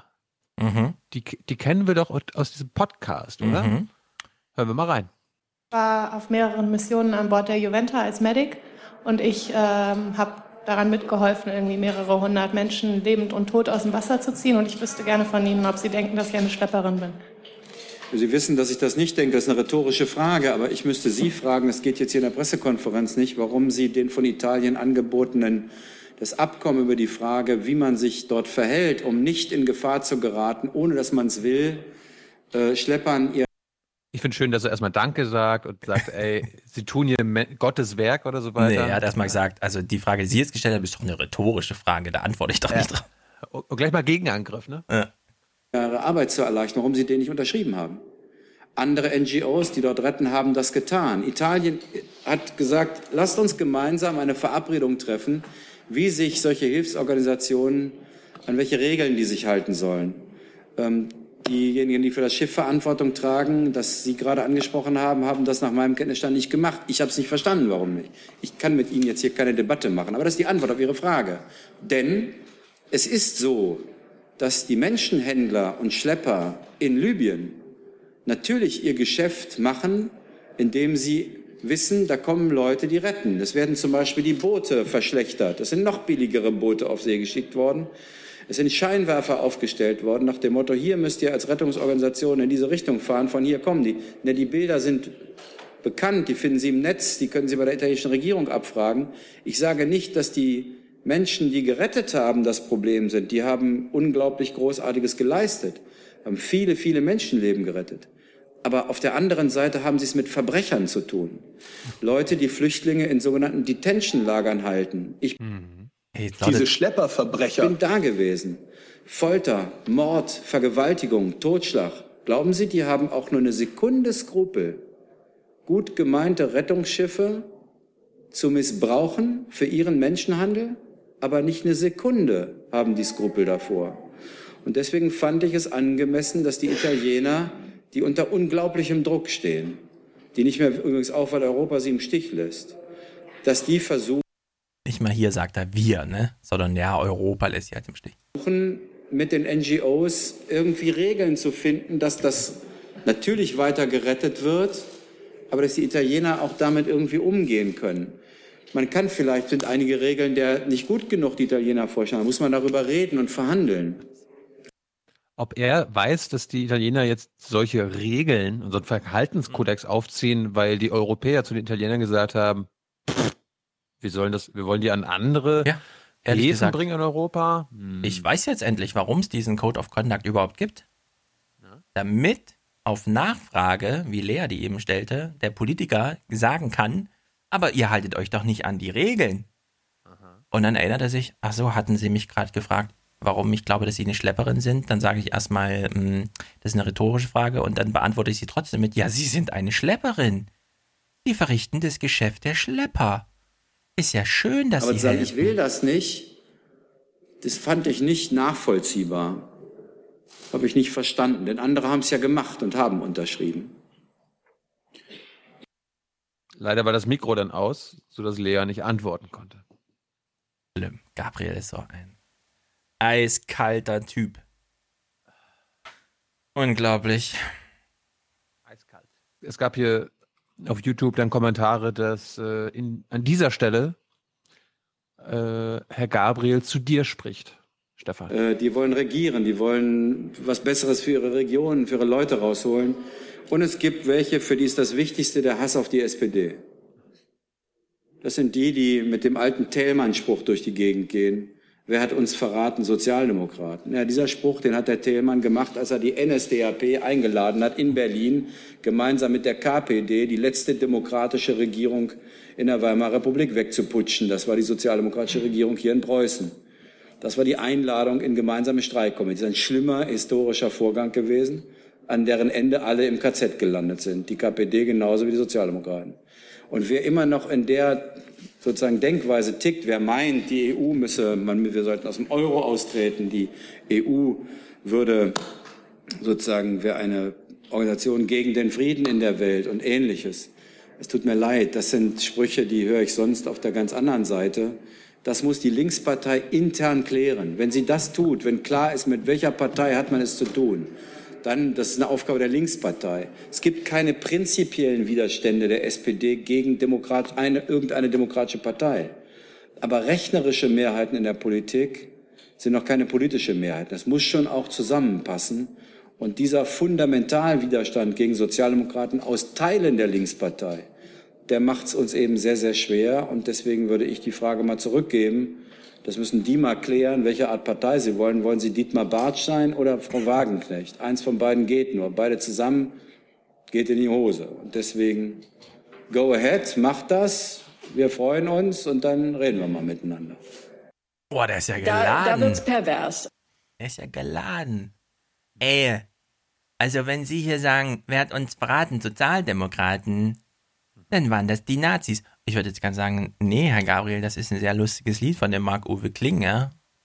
Der steht auf einer Comedy-Bühne, der steht nicht im KZ. Du meinst den hier? Wer, wer, wer, Genau wer, wer hat uns verraten? Das war noch, sag mal, waren das nicht die Sozialdemokraten? So sang Kurnaz in Guantanamo und manch Bombenopfer im Kosovo, das waren die Sozialdemokraten. Die haben uns verraten, der Sozialstaat und der Sozialismus, die sind beide tot. Übrig sind nur hohle Phrasen und literweise rot. Und wer steht an ihren Gräbern und hält lächelnd noch die Spaten? Sag nix, lass mich raten, Sozialdemokraten. Ja, also jedes Mal, wenn Gabriel sagt, Ernst Thälmann, muss man sagen, Murat Kurnas. Und hier mal ein bisschen Augenhöhe schaffen. Ist ja un unglaublich, Gabriel. Aber er ist trotzdem gut drauf. Ich habe gar nichts gegen die SPD. Ich finde, Gabriel ist gerade richtig unterhaltsam. Ich sehe ihn sehr gerne. Er wird bei Jung Naiv auftreten. Wow! Ja. Ein Tag nach unserem Kanzlerduell-Treff am Montag bin Ah, ich bei ja. ihm im, im Auswärtigen Amt. Gut. Das ist gut für unser Land, so ein Interviewtermin. Das ist gut für unser Land. Apropos Europa. Es gibt wieder mal die neueste Stufe, die neueste Ausbaustufe wurde gezündet von unserem Running Gag. In Brüssel hat die dritte Runde der Brexit-Verhandlungen begonnen. Worum geht es wohl? Worum geht es wohl diesmal? Mehr dazu im Nachrichtenüberblick mit Susanne Daubner. Auf der Tagesordnung stehen die Rechte von Bürgern im jeweils Echt? anderen Gebiet, finanzielle Forderungen der Was? EU und der Status der britischen Provinz Nordirland. Ey, wir haben jetzt diese Nachricht ungefähr zum zehnten Mal innerhalb von einem Jahr bekommen, ja? Die Verhandlungen haben begonnen. auf der Tagesordnung steht, die Rechte von EU-Bürgern und was Großbritannien der EU noch schuldet. Ähm, wissen die alle, dass es, dass es schon Bergfest ist und so ein bisschen auch bei diesem Thema fast? Unglaublich. Hier geht es noch ein bisschen weiter zum Thema. Großbritannien will gleichzeitig über den Austritt und über die künftigen Beziehungen verhandeln. Die EU beharrt dagegen darauf, erst den Austritt zu regeln, bevor über die Zukunft gesprochen werden könne. Äh, liebe Tagsteam, das verstehe ich nicht. Wenn ich, ich hätte, ich könnte mir ein sehr gutes Comedy-Format vorstellen, wenn wir einfach zurückfragen, ähm, was heißt das jetzt genau? Also Großbritannien möchte gleichzeitig über Austritt und das neue Verhältnis verhandeln und die EU sagt, nee, erst Austritt und dann das neue Verhältnis. Ich, ich frage mich so ein bisschen, naja, es ist nicht klar, dass man erstmal sagt, wir treten jetzt aus und damit ist alles auf Null gesetzt und dann machen wir ein neues Dings. Wieso gibt es denn jetzt bei sowas schon Streit? Also die Uhr läuft doch ab und dann heißt es doch, das ist jetzt der Austritt wie kann man denn dann sagen, nee, wir machen erstmal nur den Austritt und dann die Verhältnisse, weil die, die Austrittssache ist doch schon geregelt damit jetzt, ja? Der 50-Paragraph ist gezogen und das Volk hat entschieden und so weiter. Also das ist, das, ich verstehe das alles nicht mehr. Aber es sind Was auch immer wir noch für eine Debatte führen, das geht mir echt auf den Keks. Ja, absolut. Und das sagt der Europäer. So, jetzt, also die, es wird jetzt so absurd. Ich konnte es gar nicht glauben. Und ich kann vieles glauben. Aber jetzt wird es wirklich. In München gibt es einen Prozess, da geht es zum Beispiel um Nazis. Ja, NSU ist auch so ein Prozess, aber sie haben jetzt noch einen anderen Prozess. Weil es gab ja einen Amokläufer, bei dem alle ganz hektisch meinten, das ist ein islamistischer Terrorist und plötzlich hat sich herausgestellt, nee, das war einfach ein Mobbing-Opfer und er wollte ein paar Kanacken abschießen. Naja, wie lautet denn jetzt die Anklage, beziehungsweise springen wir gleich voraus, was gehört denn nicht zur Anklage? Ach nee, es geht gar nicht um den Täter, der ist ja tot, sondern es geht um den Täter, der dem Typ die Waffen verkauft hat. Ich, ich wollte gerade sagen. So. Von Bayern lernen heißt Sicherheit lernen. Genau. Also wir haben ein rechtsradikales Verbrechen. Jemand hat sich eine Waffe gekauft, um Kanaken zu töten und so. Und der ist natürlich tot, aber ihm wurde eine Waffe verkauft. Der Typ steht jetzt vor Gericht. Was gehört alles zur Anklage und was nicht? Wir haben keine Anklage erhoben wegen Beihilfe zum Mord, anders als dies ein Nebenklägervertreter äh, gerne gehabt hätte, weil wir der Ansicht sind, dass ihm hier der äh, notwendige Vorsatz nicht nachweisbar ist, nämlich der Vorsatz, dass er als Gehilfe wusste, was die geplante Tat ist. Jetzt könnte man ja denken, na, der hat das bestimmt bei Silk Road gekauft. Hat 15 Bitcoin-Scheiben bezahlt und dann hieß es, das ist jetzt deine Waffe, kommt mit der Post, wir kennen uns nicht, wir haben nichts miteinander zu tun. Stellt sich raus, nee, schon während des Berichts wird erklärt, nee, die kannten sich irgendwie, während der Übergabe fand etwas statt. Bei der Übergabe der Munition sollen die beiden drei Stunden miteinander geredet haben. Drei Stunden hat der Waffenverkäufer dem Waffenkäufer, der später zum rechtsradikalen Terroristen wurde, ähm, so lange haben die miteinander gesprochen. Da fragt man sich natürlich, na, der hat dem bestimmt gesagt, aber mach keine Dummheiten damit. Und das war ihm ganz Smalltalk, wichtig. Deswegen ja. hat er drei Stunden lang dem Typ gesagt, aber bitte damit keine Kanacken töten oder anderen Unfug. Ja, mach keine Dummheiten mit meiner Pistole. Jetzt geht der Bericht noch ein bisschen weiter. Wir wissen noch, wie er angefangen hat. Mhm. Ich meine, der Typ, der ihm die Waffen gegeben hat, der hat sich halt gedacht. Man kann übrigens sich auch schuldig machen, indem man keine Waffen liefert. Ja? Genau. Durch Rüstung verhindere ich Krieg. Gilt auch für den Kleinmann. Ja. Jetzt hören wir uns nochmal genau an, was ist das jetzt für ein Typ, der dem die Waffe verkauft hat und dann drei Stunden mit ihm sprach und ihm wahrscheinlich gesagt hat, aber mach keine Dummheiten damit. Doch Philipp K. ist nicht nur ein Waffenfetischist, sondern auch rechtsextrem gesinnt, ähnlich wie der Täter. So hat Philipp K. sein Gesicht in ein Porträt von Adolf Hitler montiert. In einem Chatprotokoll mit einem Gleichgesinnten unterhält er sich über zu Tode gekommene Flüchtlinge. Der andere wünscht sich den Transport von Flüchtlingen in Tanklastern mit Chlor oder besser Zyklon B. Philipp K. antwortet, Zitat, Schön einatmen, reinigt die Lungen, wird vor dem Einsteigen gesagt. Ja, das war sehr konsequent, nicht von Anfang an die Anklage auch auf Beihilfe zum Mord zu erweitern, weil davon auszugehen ist, dass der auf gar keinen Fall wusste, was der mit der Waffe macht und auf gar keinen Fall auch ermuntert wurde dazu oder so. Also bitte. Oh, mein. München. Was soll der Quark? Das ist ja wirklich unglaublich. Das, das ist eine tolle Frage. Ähm, sehr gute Frage. Es darf immer nicht sein, dass die Frage gut ist. das war jetzt München. Rechter Terror. Jetzt sind wir in Hamburg. Bayern ist ein Fünf-Sterne-Land. Ein absolutes Fünf-Sterne-Land. Jetzt sind wir in Hamburg beim linken Terror. Ein Amtsgericht in der Hansestadt verurteilte einen Niederländer zu zwei Jahren und sieben Monaten, und zwar wegen schweren Landfriedensbruchs, gefährlicher Körperverletzung und des besonders schweren Angriffs auf Vollstreckungsbeamte. Der 21-Jährige soll einen Polizisten mit Flaschen beworfen und sich der Festnahme widersetzt haben. Der Richter begründete sein Urteil auch mit einer Gesetzesverschärfung zum Schutz von Amtsträgern bei Diensthandlungen fragt man sich so ein bisschen, hey, um was geht es jetzt hier genau? Ach so, G20. Jetzt erinnern wir uns mal an die Diskussion. G20. Da standen die ganzen CDU-Leute, zum Beispiel aus CSU, ja, aus Bayern und so da, und haben, haben, haben gesagt, die rote Flora muss geschlossen werden. Es kann ja nicht sein, dass die Hamburger aus der roten Flora die anderen Hamburger in ihrer Nachbarschaft äh, stressen. Jetzt stellt sich raus, ah ja, beurteilt wurde jetzt ein Niederländer und tags darauf ein Pole. Und dann sagt sie nur nebenbei, ja, es gibt ja in Deutschland dieses Gesetz und pipapo und deswegen ist ein Flaschenwurf auch gleich mal zwei Jahre und sieben Monate wert. Der hat zwei also, Flaschen geworfen. Wir haben, wir haben, noch, wir haben, wir haben wir jetzt mitbekommen, ob er irgendwen getroffen hat? Nö. Flaschenwurf, sich bei der Festnahme, also man kann sich nicht, nicht bei der Festnahme widersetzen, wenn die Polizisten wollen, äh, das hier mal und so, ne? Alter. So kann man sich gar nicht festnehmen lassen, dass das auf, im Nachhinein bei einer G20-Demo nicht als und deswegen, ja, das, es, es gibt sehr viel Social Media Material und das wird jetzt alles ausgewertet und das neue Gesetz für die Polizei ist da und es wird wahrscheinlich jetzt reihenweise jahrelange Haftstrafen geben für hat sich mitreißen lassen und Flaschen sind geflogen. Also das ist echt erstaunlich, finde ich. Ich weiß allerdings auch, das muss uns jetzt keiner kommentieren, dass es sehr viele Menschen gibt, die einfach, also da muss ich nur hier zu den Nachbarn gehen und so, die sagen, nö, warum nicht fünf Jahre? Also der Diskussion, da, da bin ich mir da bewusst. pervers. Ja. Zurück zum rechten Terror. Wir machen hier eine schöne Klammer. Wir haben ja beim rechten Terror in München angefangen. Dann Hamburg, das war ja angeblich alles linker Terror, weil Polizisten waren ja die Opfer. Jetzt schwenken wir wieder zu um zu rechten Terror und die Polizisten sind nicht ganz Opfer. In Mecklenburg-Vorpommern ermittelt die Bundesanwaltschaft wegen Terrorverdachts gegen zwei mutmaßliche Rechtsextremisten. Am Morgen wurden ihre Wohnungen und Arbeitsräume durchsucht. Festnahmen gab es nicht. Die Verdächtigen sollen geplant haben, Vertreter des linken Spektrums zu töten, teilte der Generalbundesanwalt in Karlsruhe mit. Einer der beiden ist Polizeibeamter. Mhm. Wow. Das ist gut für unser Land. So ja, eine Haltung. Es kam nicht zu Festnahmen, keine Sorge. Wer würde denn in Deutschland einen Polizisten festnehmen, der noch nicht und so? Na gut.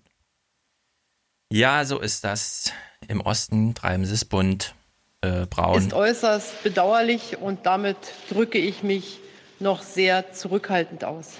Ja, Tagesthemen von Mittwoch, also von gestern. Naja, wie sollen Tagesthemen aussehen, wenn wir einen Tag vor dem Tag sind, in dem vor zwei Jahren Angela Merkel sagte, wir schaffen das? Da wird natürlich große Jubiläum gefeiert, ist ja klar. Du musst mal den Song einspielen, komm. Wir schaffen das, schaffen das, schaffen das. Wir schaffen das, schaffen das, schaffen das. Das überspringen wir aber alles. Ja, also so bescheuert sind wir auch nicht. Wir finden zwar Politik ganz interessant, aber das geht zu weit. Stattdessen, anderes Thema Politik, digitaler Wahlkampf. Tilo, guckt mal genau hin, der Ingo Zamparoni. Hm? Wahlkampf oder Wahlkampf? Wahlkampf. Digitaler Wahlkampf. Thilo, schaut mal genau hin, der Ingo äh, hat ein Gerät in der Hand und er kann damit sehr souverän umgehen. Für alle, die den Wald vor lauter Wahlplakatbäumen nicht mehr sehen, steht seit heute wieder der sogenannte Wahlomat der Bundeszentrale für politische Bildung zur Verfügung. Zu finden unter anderem auch auf unserer Website tagesschau.de. Damit kann sich jeder informieren, welche Partei wie viele der eigenen Interessen am besten vertritt. Der Valomat, der formuliert dafür politische Kernthesen, wie zum Beispiel hier die Frage nach der Bundeswehr im Inneren oder beispielsweise Besteuerung von Pkw-Diesel. Das kann man dann gut, schlecht finden, neutral, Stimme zu oder einfach ignorieren und überspringen. Aber nach 38 Punkten kommt heraus eine Wahlentscheidungshilfe. Okay, soweit. Was ist denn, was ist denn hm. bei dir rausgekommen, Ingo? Das will ich jetzt mal wissen. ja, ja, stimmt. Wieso veröffentlicht er das nicht? Also Ingo hat jetzt live vor der Kamera auf dem Ding rumgetippt und sie haben es trotz dieser Elektronik-Smog-Vergiftung, die da in diesem Studio stattfindet, hinbekommen, so Screensharing per Funk zu machen, so dass das Bild, was wie er da rumklickt, äh, dann auch hinten projiziert wurde. Fand ich erstaunlich, habe ich vorher noch nicht so gesehen. Hm. So, also. Was fragt eigentlich Ingo Zapparoni dazu? Ge genau. Hat sie gesagt, was fragt? Oder was? Ja, sehr gut. Raffiniert, Oma Erne. Ja. Also, Was fragt eigentlich Ingo Zapparoni dazu? genau. So, digitaler Wahlkampf. Damit ist die Moderation abgeschlossen. Sie ist sehr gut gelungen. Zwei Daumen hoch, Ingo. Und das war gut. Das war irgendwie souverän, ja. So ein iPad Gut für unser Land, sowas. Ja, so ein iPad zeichnet sich dadurch, dadurch aus, dass man damit nicht so rumspielen kann, im Sinne von, ich biege das mal zusammen und gebe das von der rechten in die linke Hand als Röhre und so, sondern das ist irgendwie souverän. Ich hätte ja gedacht, dass Ingo irgendwie so ein Soundboard, wie ich jetzt hier habe, und dann immer nur irgendwelche Sachen einspielt. Ja, das wär's. Das bräuchte er noch. Ja. Nun gut. Irgendwie so, irgendwie so den Horst Seehofer oder so war der Diesel, was? Die haben nicht einmal manipuliert. Nicht einmal! Gut, also der digitale Wahlkampf ist im Studio eingeläutet. Jetzt schwenken wir um in den Bericht. Bin mir nicht ganz sicher. Ich höre hier in dem Tenor so ein bisschen Vorfreude. Die wiegen wir danach nochmal auf. Bundestagskandidat Johannes Steiniger in Neustadt an der Weinstraße im Haustürwahlkampf. Wie kann die Stadt eigentlich Neustadt an der Weinstraße heißen? Ich finde das immer wieder irritierend. Geil, guck mal, das ist, ist ja ein CDUler. Ja. Ich finde lustig, se- sein Kumpel. Ja, was hat der? Sieht jetzt, ni- sieht jetzt nicht wie ein typischer CDUler aus. Nee, der sieht lebensbejahend an, äh, aus. Ja. Apropos äh, Johannes Steiniger, da gibt es eine junge Naiv-Folge mit ihm. Nachdem er irgendwie die ersten Monate im Bundestag war. Es ist einer der jüngeren Die CDU-Abgeordneten. mal einer an. Müsst Er- ihr euch angucken. Ja, genau. Es ist, re ist Realsatire. Er ist einer der Jüngeren, deswegen ist er so hip. Er erklärt mal, er, hat, er liegt hier in so einer Westenliste ganz vorne. Heimspiel in einer CDU-Hochburg. Es gibt selbstgemachtes Johannes Bechelet noch. Wahlkampf analog und doch digital mit einer App. Die App sorgt zumindest dafür, dass es äh, so ein bisschen einen Wettstreit zwischen den äh, Wettkämpfern gibt, wer die meisten Türen äh, hinbekommt. Für jeden Facebook-Post, jede WhatsApp-Nachricht mit Wahlkampfwerbung und jede besuchte Tür gibt es Punkte. Ein Prinzip aus Computerspielen, Gamification. Steiniger ist in Rheinland-Pfalz Nummer 1. Die App zeigt aber noch mehr, wo die Wahlkämpfer bereits aktiv waren und wie die Stimmung der Wähler vor Ort ist, in Echtzeit. Für den Politikberater und Blogger Martin Fuchs ist das einer der zentralen Vorteile der App. Ich glaube, diese App ist die Killer-Applikation für den Wahlkampf schlechthin für die Partei. Sie macht den Wahlkampf effizienter, sie macht den Wahlkampf schneller, sie macht den Wahlkampf äh, reaktionsstärker für die Partei und äh, man hat extrem viele neue Daten, die dann wiederum sehr wertvoll sind für kommende Wahlkämpfe. Ja, ist doch alles schön. Das macht den Wahlkampf besser. CDU ist keine schlechte Wahl. Genau. Bei den Tagesthemen ist man jetzt der Meinung, wenn wir so einen Jungspund von der CDU haben, der eine App hat, die ihm Punkte gibt, wenn er einen Facebook-Eintrag schreibt oder einen Wahlkampf, Wahl, also Türgespräch oder sonst eine Veranstaltung macht, dann ist das ja ganz gut. Und dann kommt nochmal der, der, der, der Martin Fuchs, den, Genau. der, der macht doch mal irgendwas mit Wahlkampf online und so. Ja. Komm, den fragen wir mal. Der sagt, der findet ja alles gut. Der findet alles gut. Ja, vor allem hat er einen guten Vertrag, der lässt sich nämlich nur in Cafés foto, äh, abfilmen. Der sitzt immer irgendwo äh, im Café. Na gut. Also wir wissen jetzt, das ist irgendwie alles gut. Jetzt haben wir ja so einen angelsächsischen Raum, der politisch ein bisschen anders aussieht und von dem wir auch schon wissen, hm, also Apps sind da nicht unbedingt neu, das ist da schon länger her, dass es sowas gibt. Und da gab es doch passend sehr gut einen Film in der BBC dazu, den wir jetzt mal gucken. Es sind äh, zehn Etappen. Äh, ihr wisst, wie der neue Journalismus aussieht. Ähm, man muss euch versprechen, dass euch irgendwas zu Tränen rühren wird. Also ich habe ehrlich gesagt gestern, ich habe mich ja nun auch eine Weile mit dem Thema beschäftigt. Der letzte Fakt, der hier in diesem Film genannt wird, nachher gleich, der hat mir echt die Schuhe ausgezogen, ja. Ich wusste das nicht. Äh, ich bin überrascht, ich kann es mir immer noch nicht erklären. Es ist mir völlig unklar. Ich hätte ein paar Fragen auch an den deutschen Wahlkampf, was das angeht. Aber gut, wir, wir nähern uns mal langsam. Das ist natürlich jetzt Reportage über das große Bild aufgezogen. Fand ich auch ganz gut. Eingangsfrage, ja, die in den Film hineinschlittern lässt.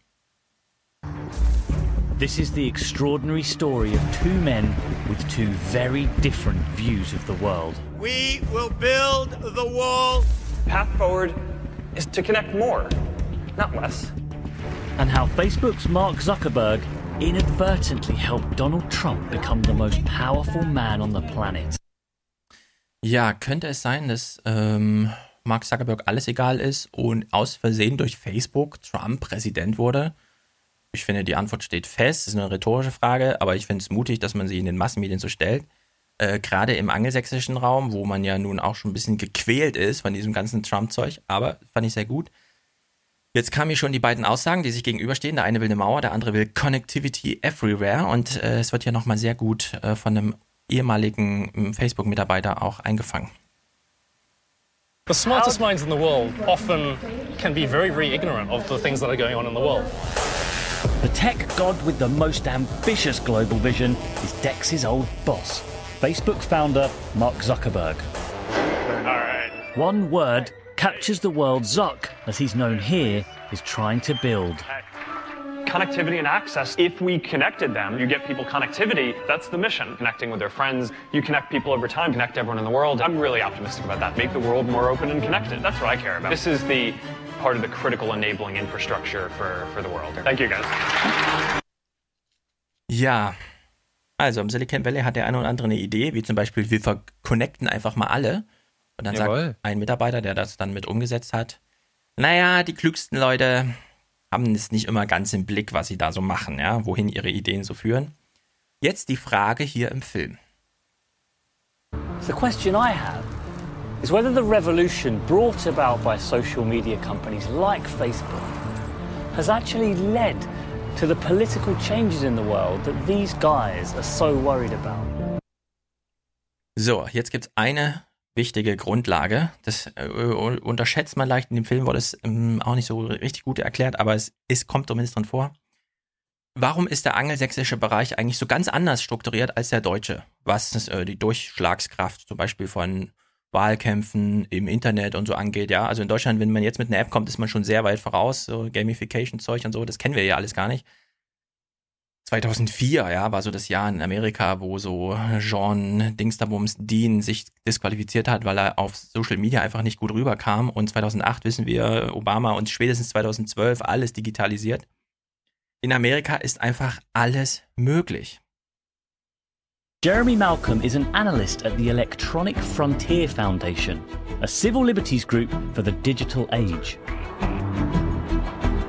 Much of Silicon Valley's accelerated growth in the last two decades has been enabled by one clause in the legislation. Hidden away in the middle of it is this section 230. And what's the key line? It literally just says no provider or user of an interactive computer service shall be treated as the publisher or speaker of any information provided by another information content provider. That's it. So, what that basically means is if you're an internet platform, you don't get treated as the publisher or speaker of something that your users say using your platform. If the user says something online that is, say, defamatory, the um, platform that they communicate that on isn't going to be held responsible for it. And the user, of course, can be held directly responsible. How important is this line for social media companies today? I think if we didn't have this, we probably wouldn't have the same kind of social media companies that we have today. They wouldn't be willing to take on the risk of having um, so much unfettered discussion. It's key to the internet's freedom, really. We wouldn't have the internet of today without this. And so, if we are going to make any changes to it, we have to be really, really careful. Ja, also er sagt zu Recht, das muss man mal, äh, da kann man jetzt nicht einfach so, das kann man zwar historisch nennen, dass es so ist, aber Dass es in Amerika solche Typen wie Roger Stone gibt, die extrem viel Freiheiten nutzen, liegt auch daran, dass es diese ganze Störerhaftung-Sachen und so weiter nicht gibt. Es ist also sehr, sehr, sehr viel mehr möglich, von dem wir jetzt auch gesehen haben, zu was es so führt, wenn man die Möglichkeiten nutzt. Jetzt, und das ist eben super gespiegelt, wir haben diese juristische Grundlage und jetzt kommt mal so dieses psychologische Element. Wir kennen alle dieses Markowitz Buch, wo er diese App geschrieben hat, die sein Handyverhalten überwacht und das von 300.000 anderen und dann stellt man so fest, ach, so oft gucke ich auf mein Handy. Das sieht im Einzelfall bei dem Journalisten hier so aus. So apparently today I I've checked my phone 117 times and I've been on this phone for nearly five and a half hours. Well, I mean that's that's a lot of that's a lot of hours. I mean it's kind of nearly half the day. Spent on this phone.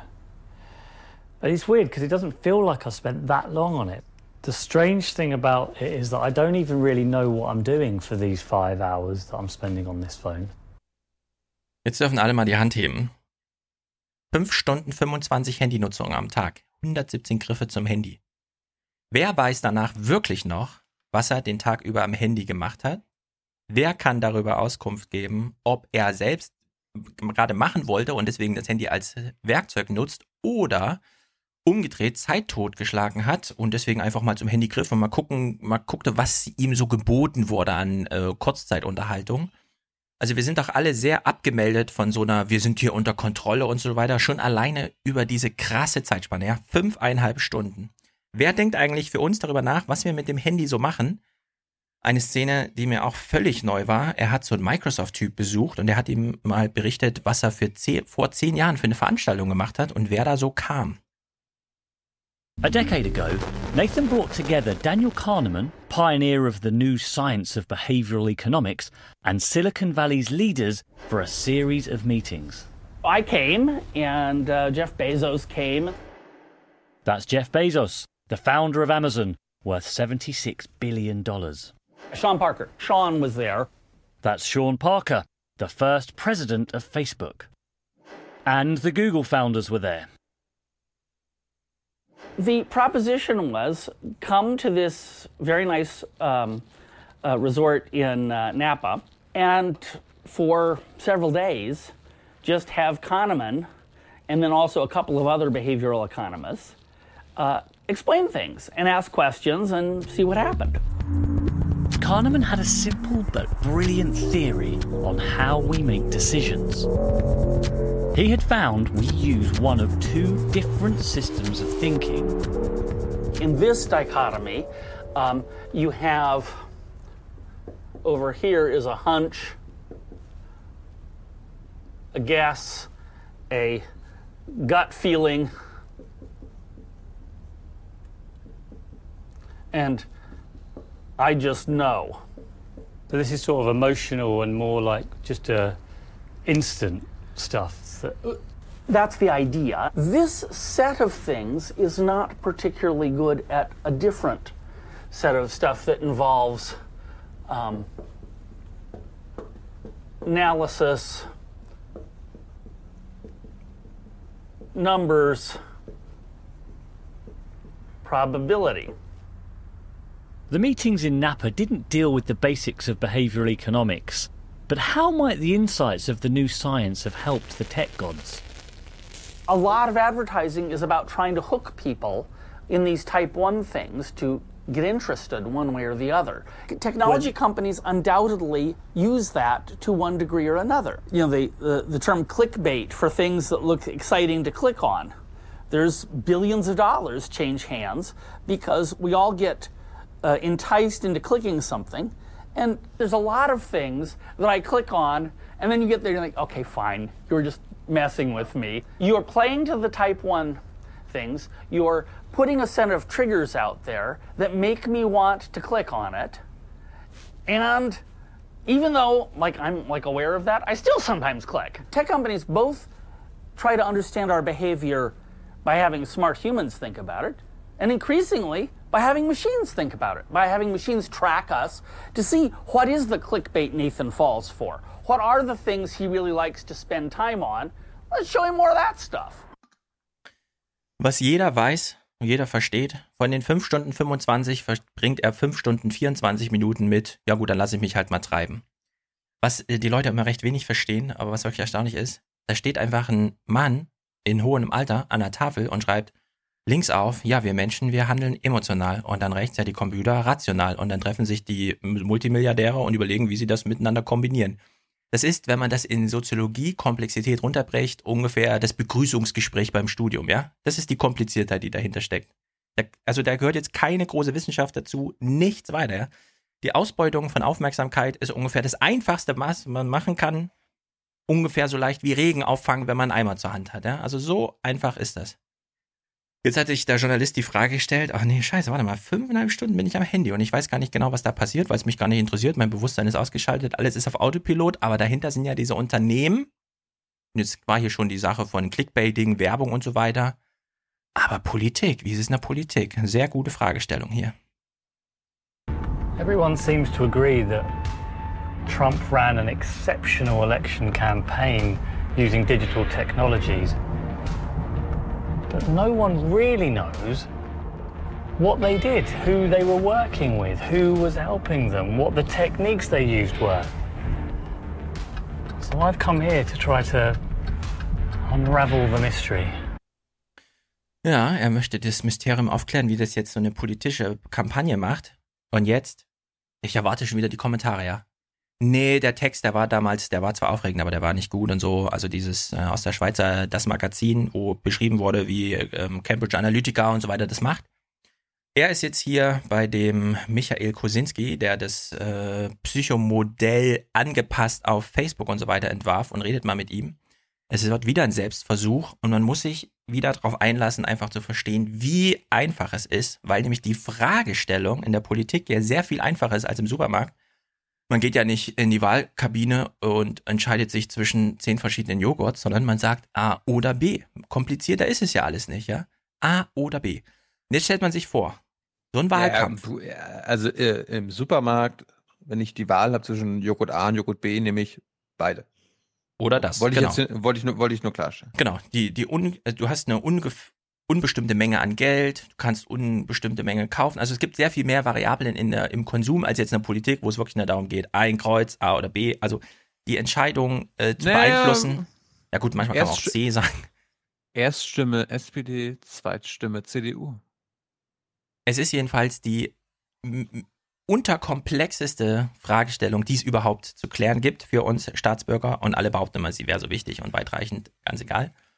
Jetzt ist er bei dem Kosinski und lässt sich mal psychologisch durchanalysieren, aber eben nur aufgrund seines Facebook-Profils. Und ich weiß nicht, ich teile jetzt nichts auf Facebook. Also meine Timeline ist leer, mein Datenbestand da ist aber groß, weil es war schon mal was drauf, dann habe ich sie wieder gelöscht. Hier wird mal an einem Einzelfall bei ihm gezeigt, äh, ja, wie gut man Menschen kennenlernen kann. Und es ist immer im Vergleich zu Menschen gar nicht kennenlernen, ja. Also der junge äh, CDU-Abgeordnete kann natürlich auch die äh, äh, Dingsterbums an der Weinstraße Straßen auf und ablaufen und überhaupt niemanden kennen, sondern wirklich sich überraschen lassen an der Haustür. Wer macht denn da die Tür auf? Oder man kann sie vorher kennenlernen per Facebook. In 2011, Dr. Kaczynski and his team at the University of Cambridge developed an online survey to measure volunteers' personality traits. With their permission, he matched their results with their Facebook data. More than 6 million people took part.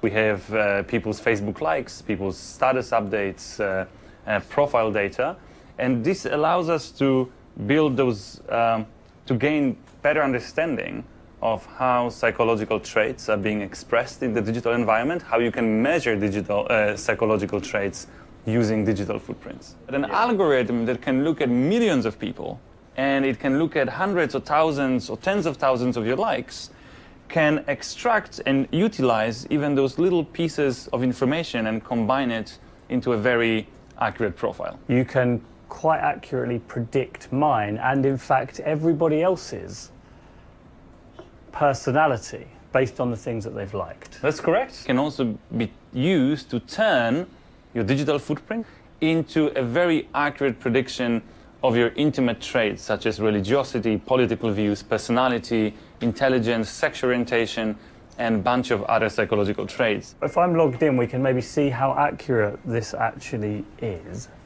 So I hit make prediction, right, and it's going to try and predict my personality from my Facebook. From your page. Facebook likes. According to your likes, uh, you're open minded, liberal, and autistic. Judges your intelligence to be extremely high. Well Uh, done. yes. Uh, I'm extremely intelligent. You are not religious, but if you're religious, most likely you'll be a Catholic. that. I was raised a Catholic. I can't believe that it knows that. Because I, I don't say anything about being a Catholic anywhere, but I was raised as a Catholic, but I'm not a practicing Catholic. So it's like, it's absolutely spot on. Oh my God, look, journalism, but also, what did I study? Studied history. And I didn't put anything about history in there. I think this is one of the things that So people weird. don't really get about those predictions. That they think, look, if I like Lady Gaga on Facebook, obviously people will know that I like Lady Gaga, or the government will know that I like Lady Gaga. Look, you don't need a rocket scientist to, to look at your Spotify playlist or your Facebook likes and figure out that you like Lady Gaga.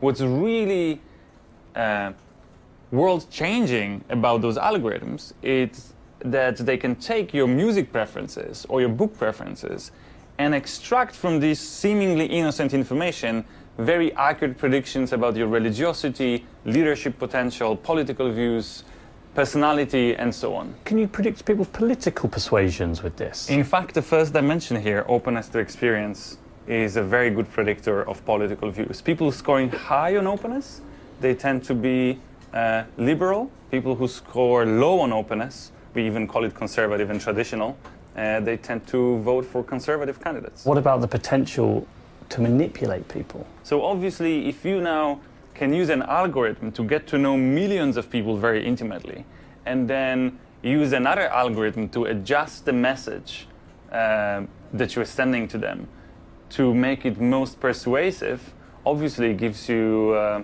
a lot of power. Wir erinnern uns nochmal an Martin Fuchs, den klugen Mann, der nochmal erklärt hat, ja, die Wahlkämpfer können den Wahlkampf jetzt effektiver machen. Ja, effektiver heißt, dass der CDU-Mann mit einer App langläuft und sieht, ah, hier wohnt Oma Erna. Die ist zu 83 Prozent ohnehin nicht zu überzeugen. Ich rede erst gar nicht mit der, ich gehe einfach weiter. Ja, also da werden Menschen einfach aus dem politischen Prozess rausgekickt. Hat Vitali ja auch erzählt. Also ja. Ja, genau, in Amerika ist das Praxis, ja. Da laufen sie einfach rum und dann sieht die AfD, ach, mit dem muss ich reden, der ist auf jeden Fall zu überzeugen, ja. Und dann reden, redet nur die AfD mit dem Wähler und dann ist er natürlich überzeugt, ja. Weil alle anderen, also ich stelle es mir fast so vor, ja, dass sie beim nächsten Wahlkampf in Amerika einfach die Straße lang laufen und dann heißt es, sprich mal den an. Es könnte sein, dass es ein bisschen länger dauert, 27 statt 17 Minuten, um ihn zu überzeugen, aber er wäre vielleicht zu überzeugen. Und ab 30 Minuten heißt es einfach, geh mal weiter, ja. In den 30 Minuten, die du brauchst, um die eine Stimme einzusammeln, schaffst du es noch, weil es 1,4 Kilometer sind, drei andere, äh, die leichter einzusammeln sind. So. Also es ist schon äh, alles super kritisch. Und jetzt kommt dieser Moment, wo ich auch dachte, hm, also ist das nicht ein bisschen krass? Weil es war ja immer noch die Frage offen. Ja, Moment, Moment. Ich, äh, mir ist gerade der Gedanke gekommen, ich könnte ja auch einfach anfangen bei Facebook, keine Ahnung, Sachen zu liken, Bands zu liken, äh, Bücher zu liken, die ich gar nicht mag. Ja, um damit den Algorithmus zu verunsichern. Also Helene Fischer oder so weiter. Ja, kannst du immer. Nein. Aber äh, dadurch, dass du das auf jeden Fall nicht, äh, also du kannst natürlich heute die Idee haben, ich mach das mal und dann machst du es auch dreimal und dann sieht man genau, wo die Peaks sind und man äh, eine Abweichung feststellt von deinem sonstigen Verhalten und, und dann kann man sich das nochmal genauer angucken, aber du kommst aus diesem, wenn du fünfeinhalb Stunden am Tag dein Handy benutzt, dann bräuchtest du drei Stunden lang äh, das Bewusstsein dafür, jetzt täusche ich mal den Algorithmus und like irgendwen anders, ja. Und dann musst du dich aber auch mit denen befassen. Also du kommst dann nicht aus dem Kosmos der Volksmusik raus in diesem Moment, ja. Also in der Hinsicht, äh, das ist alles Zeug, da muss man immer wieder sagen, wie bei der Gesichtserkennung, da kommt, da kommt man nicht raus, ja. Wer sein Handy benutzt, sitzt in der Falle. Das muss man die Frage, leidet man, wenn man da so sitzt? Ja, ich finde zum Beispiel bei Amazon, selten war meine Konsumentscheidung so gut wie äh, seitdem Amazon das für mich macht, ja, mir zu sagen, was für mich wichtig mhm. ist und so. Und mhm. bei der politischen Wahl, warum nicht, ja? Also meine Meinung ist bekannt über alle Kanäle, warum sollten die mir nicht, ich meine, die fünf Parteien? Mhm. Meinungsbildung ist immer auch ein bisschen Manipulation und deswegen darf man irgendwie nicht glauben, es ist immer nur die reine Wahrheit, die Menschen irgendwie austauschen. Ja, als Soziologe würde ich jetzt sagen, Meinungsbildung ist immer Manipulation. Was anderes ist Lernen als eine Veränderung an einem Zustand, der natürlich nur manipulativ herbeigeführt werden kann, ja. Die Frage dann, wer kontrolliert das? Der Lehrer, der Journalist oder halt irgendwer anders, ja, der im Hintergrund so ein paar Strümpfe zieht. Naja, jetzt ist er jedenfalls äh, angekommen bei der ehemaligen Wahlkampfzentrale von Trump. Und zwar nicht der in Washington oder sonst irgendwo, sondern die 100 Leute, die Jared Kushner in Texas zusammengesetzt hat. Und er fragt sich, 100 Leute hat der Jared Kushner engagiert. Wer saß denn so alles in dem Raum? Die Frau ist mal mit ihm durch den Raum gegangen, durch das Gebäude und hat mir erklärt, wer so wo saß. On a typical day, the campaign would run more than a hundred different adverts. The delivery system was Silicon Valley's vast social networks. We had, you know, the, the Facebook and YouTube and Google people, they would kind of congregate here. Almost all of America's voters could now be reached online in an instant.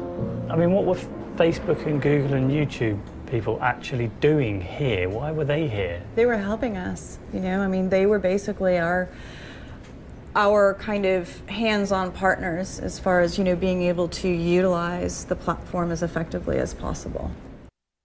Upsi. Google, Facebook, YouTube hat Mitarbeiter dahin geschickt, sozusagen als Key Account Manager, die mal die Kundenbetreuung machen sollten, weil es war ja immer noch die Frage, die ich mir auch gestellt habe. Aber wenn die jetzt ihre Ziele rausgesucht haben, wie haben die die denn dann so gezielt bombardiert? Weil ich kann ja nicht, du kannst ja bei Facebook nur äh, sozusagen Fokusgruppen buchen. Du kannst ja nicht sagen, ich will jetzt Oma Erna aus der Dingsstraße so und dass die morgen das angezeigt bekommt. Nö, das geht halt nur, wenn du ein Großkunde bist, was Werbegeld angeht und dann kommen die zu dir und sitzen bei dir und dann kannst du einfach rübergehen und kannst mit denen die Strategie besprechen. Oh. Fragt Da, man, da wird's pervers. ja, fragt man sich, Wahlkämpfe waren ja immer teuer. Also, dass die Kampagnen mit den Medien zusammenarbeiten, das wussten wir. Eine Milliarde Budget, wo landen die? Natürlich zu 90 Prozent äh, bei den Medien, die große Kampagnen. Äh, ja, also abends haben sich ja nur noch die Werbung von Obama und äh, McCain und so damals abgewechselt, weil so viel Werbung in den Medien waren, dass man gar nicht mehr wusste, wohin senden damit. So, eine Milliarde Wahlkampfbudget, wir wissen ja, das wächst immer weiter. Für wie viel Geld ist denn Facebook so zu haben mit Key Account Manager vor Ort, Ansprechpartner und so weiter und so fort? Sie nennt jetzt mal diese Mm. Zahl. Ich würde mal, also ihr könnt euch drauf gefasst machen, sie ist sehr weit weg von einer Milliarde. Der Wahlkampf ist ein bisschen billiger, aber trotzdem, das sind hier die Großkunden. Willst du noch Ja, einen Tipp unsere Hörer, ja, ja. Unsere Hörer überlegen auch gerade. Was hat ob, äh, Trumps Kampagne direkt an Facebook gezahlt über die Zeit, um die Werbung gezielt zu platzieren und so weiter und so fort? 25 Milliarden, äh, 25 Millionen Dollar. Mal gucken. The Trump campaign spent the lion's share of its advertising budget, around $85 million, on Facebook. When you're So- pumping in millions and Yeah. millions of dollars to these social platforms, you're going to get white glove treatment. So they would send people, you know, representatives um, to, you know, the, the Project Alamo to ensure that all of our needs were, were being met. The success of Trump's digital strategy was built on the effectiveness of Facebook as an advertising medium. It's become a very powerful political tool that's largely unregulated. Without Facebook, we wouldn't have won.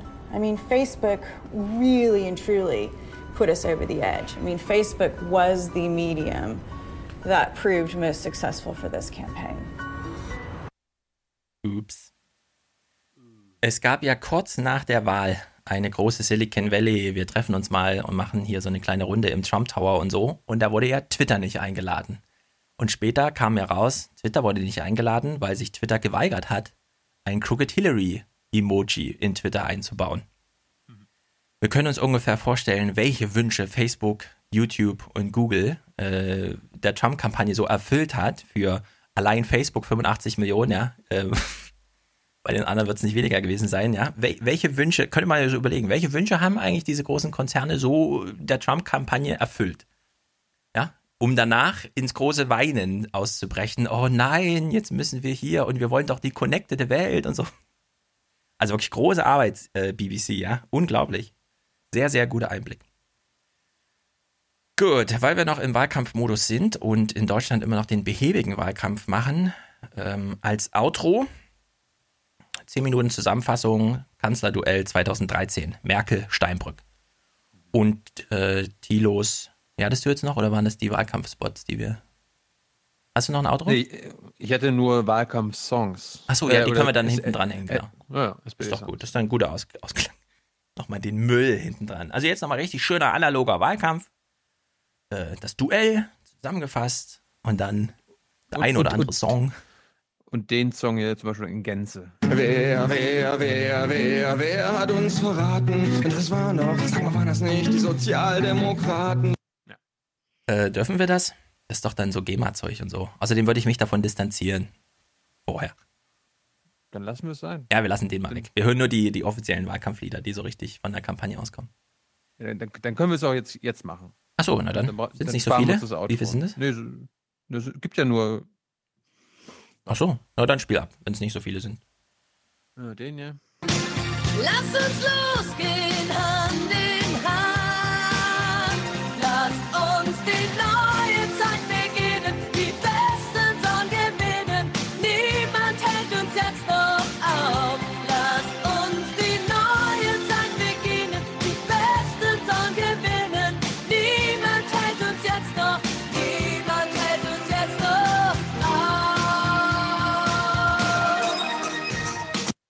ist schrecklich. Wenn Martin Schulz so ein Ding dabei hätte, so ein Song, könnte man das zu ernst nehmen. Man würde das nicht verstehen, dass es vielleicht auch ironisch gemeint ist.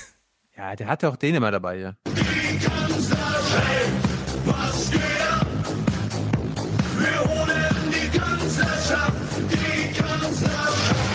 Das wurde mir auch noch einge eingesendet hier von Christoph Holzhöfer.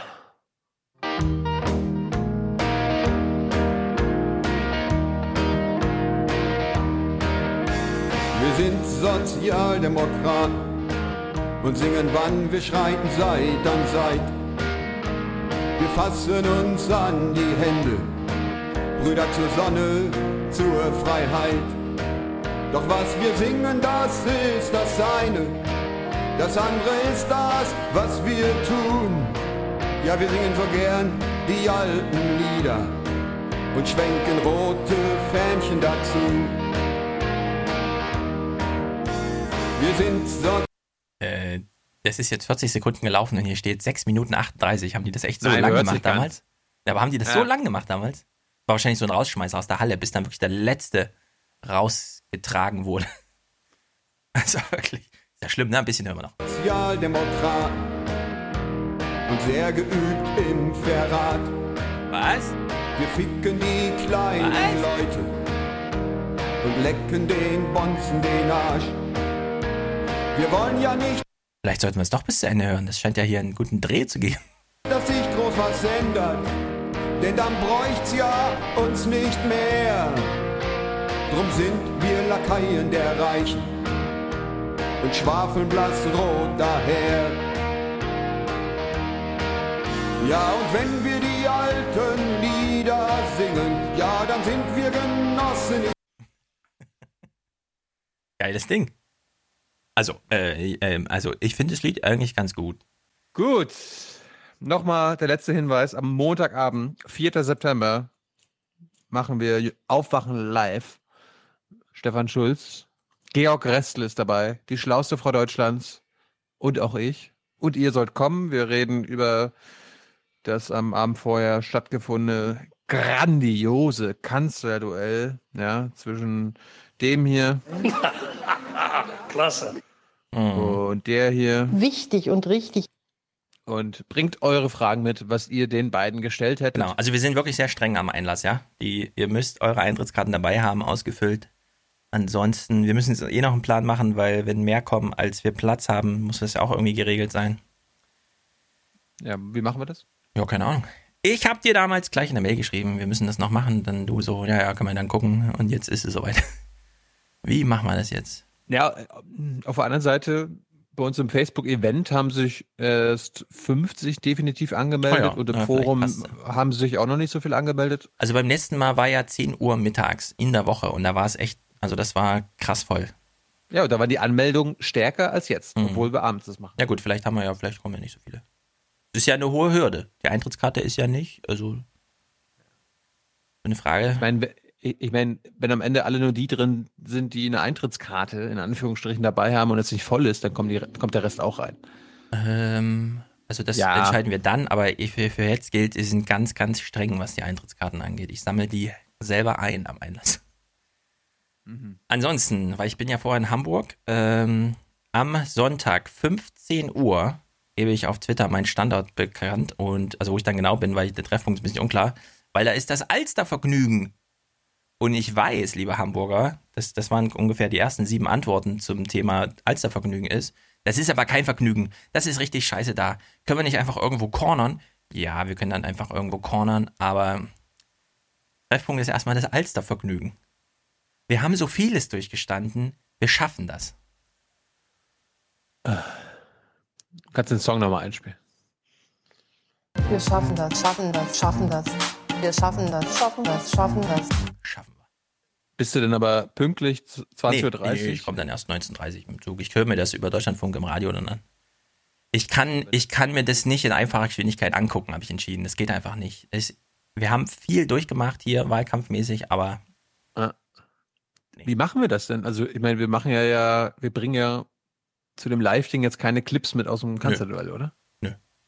Also du findest einen Weg oder so, aber ich gehe mal davon. Also ihr, ihr hört ja gleich im Anschluss das Kanzlerduell 2013. Wir haben vorhin die Werbeclips der SPD 2013 geguckt, die wirklich gut waren. normale Bürger standen an einem SPD-Rednerpult und haben mal gesagt, was Sache ist. Und am Ende hat der Kanzlerkandidat gesagt, ich kümmere mich darum.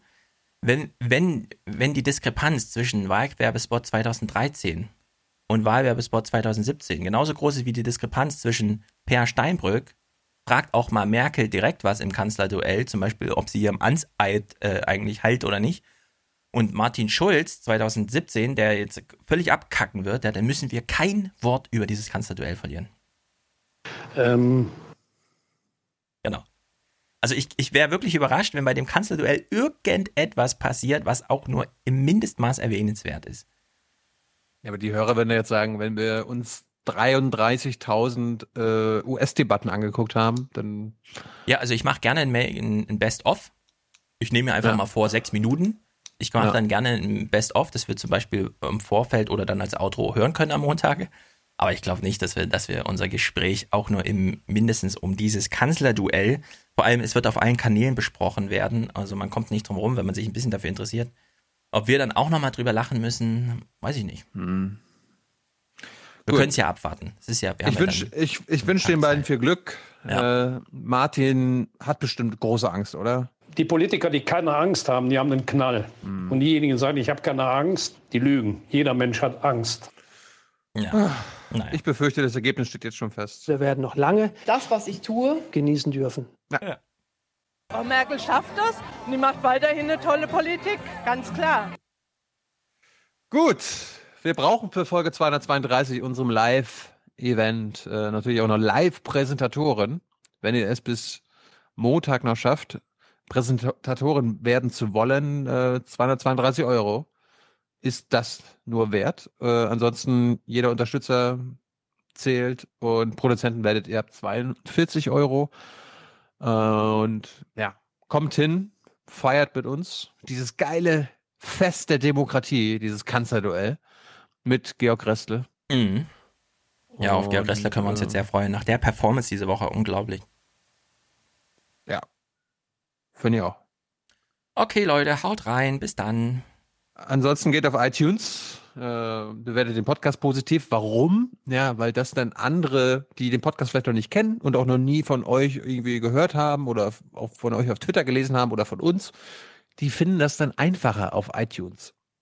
Zum Beispiel. Gut möglich. Ihr wisst ja, wie mächtig Facebook ist. Ja. Und alle Darum. anderen. Damit helft ihr uns oder sonst äh, Jung und Naiv. Heute, also beziehungsweise am Donnerstag, kam eine Spezialfolge raus. Jung und Naiv mit Juliane Schreiber, weil ich war, Ja. als wir das gedreht haben, krank. Ich meine, ich habe jetzt zwischendurch auch mal die ganze Zeit gehustet. Äh, Juliane hat zum ersten Mal ein Interview geführt mit Gregor Gysi. Und das äh, erscheint heute, beziehungsweise wir, der Podcast kommt ja Freitag erst. Also es ist schon, wenn Wir ihr es hört, ist, verlinken. Es ist ist es schon, verlinkt. ist schon raus. Und wer am Sonntag keine Lust auf das Kanzlerduell hat, kann sich Jung und Naiv mit Anne Will angucken. Wie lange habt ihr gesprochen? Anne? Du mit ihr? 90 Minuten. Okay. Sind wir alle gespannt. Und ist dann ein, sehen sehr wir uns. auf, ist ein sehr aufwachendes Gespräch geworden. Also wer, wer Jung Naiv mit Maischberger mochte, der hatte einen guten Anschluss. Okay, das kann ja das eine oder das andere heißen. Und, und, und wir klären, bekommt sie 50.000 Euro pro Stunde? Hat sie Quotenvorgaben? Okay, wir sind gespannt und dann sehen wir uns Mhm. entweder in Hamburg oder in Berlin oder beim nächsten YouTube-Besuch oder beim nächsten iPod anmachen und so weiter und so fort. Haut rein. Gut, bis Montag. Good night and good luck. Für Deutschland. Wenn wir einmal schauen, wie wir heute dastehen in Deutschland, dann ist das für viele, viele Menschen besser, als das vor vier Jahren der Fall war. Wir haben so viele Beschäftigte, wie wir nie hatten. Und wir können heute, anders als vor einigen Jahren, jedem jungen Menschen auch einen Aussichts Ausbildungsplatz in Aussicht stellen. Wir konnten unsere Haushalte konsolidieren und werden ab 2015 in, eine Lage sein, in einer Lage sein, wo wir keine Schulden mehr machen. Wir können einfach den Menschen in diesem Lande sagen, dass wir das schaffen können, dass es weiter aufwärts geht. Und die Arbeit ist natürlich nicht zu Ende. Natürlich gibt es viele Sorgen, viele Nöte. Aber wir haben gezeigt, dass wir es können und das in einer schwierigen Zeit, in einer Zeit, in der wir die schwerste europäische Krise hatten und Deutschland steht stark da. Deutschland ist Wachstumsmotor, Deutschland ist Stabilitätsanker und diesen Kurs möchte ich fortsetzen und ich glaube, dass das, was wir gezeigt haben, doch Menschen überzeugt. Die Leute wollen über Politik reden und über die Sorgen, die sie haben. Und sie stellen fest, dass zwar die Beschäftigung insgesamt sich in der Tat äh, ganz gut entwickelt hat, aber das Arbeitsvolumen in Deutschland zum Beispiel nicht. Sei abgenommen. Wir haben eine, einen Niedriglohnsektor wie kaum ein anderes europäisches Land. Sieben Millionen Menschen verdienen unter 8,50 Euro. 1,4 Millionen Menschen verdienen so wenig, dass sie aufgestockt werden müssen. Viele Menschen fragen nach bezahlbarem Wohnraum. Sie wollen wissen, was ist mit der Pflege? Was ist mit meiner Alterssicherung?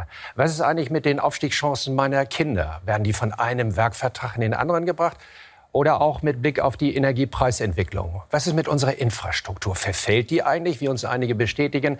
All dies sind Aufgaben, die in den letzten vier Jahren liegen geblieben sind. Ich glaube, dass wir da die besseren Konzepte haben. Denn die Frage ist doch, wie kommen Menschen zu äh, mehr Geld? Und das kann nur über Arbeit sein. Natürlich muss jeder von einem Vollzeitjob auch leben können. Das wollen wir auch. Ich bin der Meinung, dass wir alles daran setzen müssen, dass Arbeitsplätze erhalten bleiben und neu geschaffen werden und dass wir nichts tun dürfen, was Arbeitsplätze in Gefahr bringt. Der Arbeitsplatz ist auch die Möglichkeit eines Menschen, sich zu verwirklichen, für seine Familie einzustehen.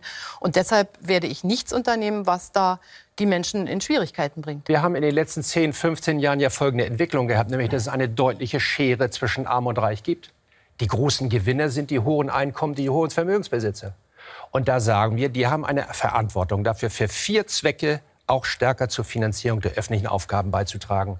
Für Bildung als dem Schlüsselfaktor der Zukunft unseres Landes. Für Infrastruktur, für die Kommunen, die teilweise finanziell marode sind. Und zum Schuldenabbau. Die CDU, CSU und die FDP versucht den Eindruck zu erwecken, als ob die Sozialdemokratie mit einer kalten Hand nun versucht, in alle Portemonnaies und Handtaschen reinzugreifen. Das ist erkennbar Propaganda. Wenn wir jetzt diejenigen, die Arbeitsplätze schaffen, durch Vermögenssteuer, durch höhere Spitzensteuersätze in eine Lage versetzen, wo sie nicht mehr Arbeitsplätze schaffen, dann haben wir zum Schluss Steuern erhöht, aber weniger Steuereinnahmen. kommen- und das wäre genau der Fehler. Und deshalb setze ich hier darauf, möglichst viele Menschen in Arbeit bringen. Diejenigen, die etwas unternehmen wollen in unserem Land, die Unternehmer, der Mittelstand, die Familienunternehmen nicht äh, sozusagen in Schwierigkeiten zu bringen. Und daraus wird erwachsen, dass wir unsere Aufgaben besser erfüllen können. 76 Prozent sagen laut ARD Deutschland Trend, wenn sie gefragt werden, wie ihre private wirtschaftliche Situation ist, die ist gut oder sogar sehr gut. Das klingt, und das ist ehrlich gesagt blöd für Sie, so gar nicht nach Lust auf einen Politikwechsel. Ja, und gleichzeitig beschäftigt die Menschen aber, wie sieht es mit meiner Zukunft aus? Wie sieht es mit der Pflege meiner Angehörigen und von mir aus? Wann war die letzte Pflegereform? Wie sieht es aus mit der Bekämpfung gegen die Altersarmut? Was ist mit der Finanzlage meiner Kommune? Wie wird eigentlich diese Energiewende gestaltet? Kommen wir da eigentlich voran, ja oder nein? Das sind alles Fragen, die die Menschen gleichzeitig beschäftigt. Frau Bundeskanzler, die Bürger machen sich Gedanken nicht nur über ihr Geld auf dem Sparbuch, sondern sie machen sich natürlich auch Geld über ihre Jobs, über ihre Arbeitsplätze. Ein Thema, mit dem wir uns jetzt beschäftigen wollen, nämlich äh, die Frage, wie können wir Arbeit in Deutschland schaffen und wie können wir Arbeit in Deutschland sichern.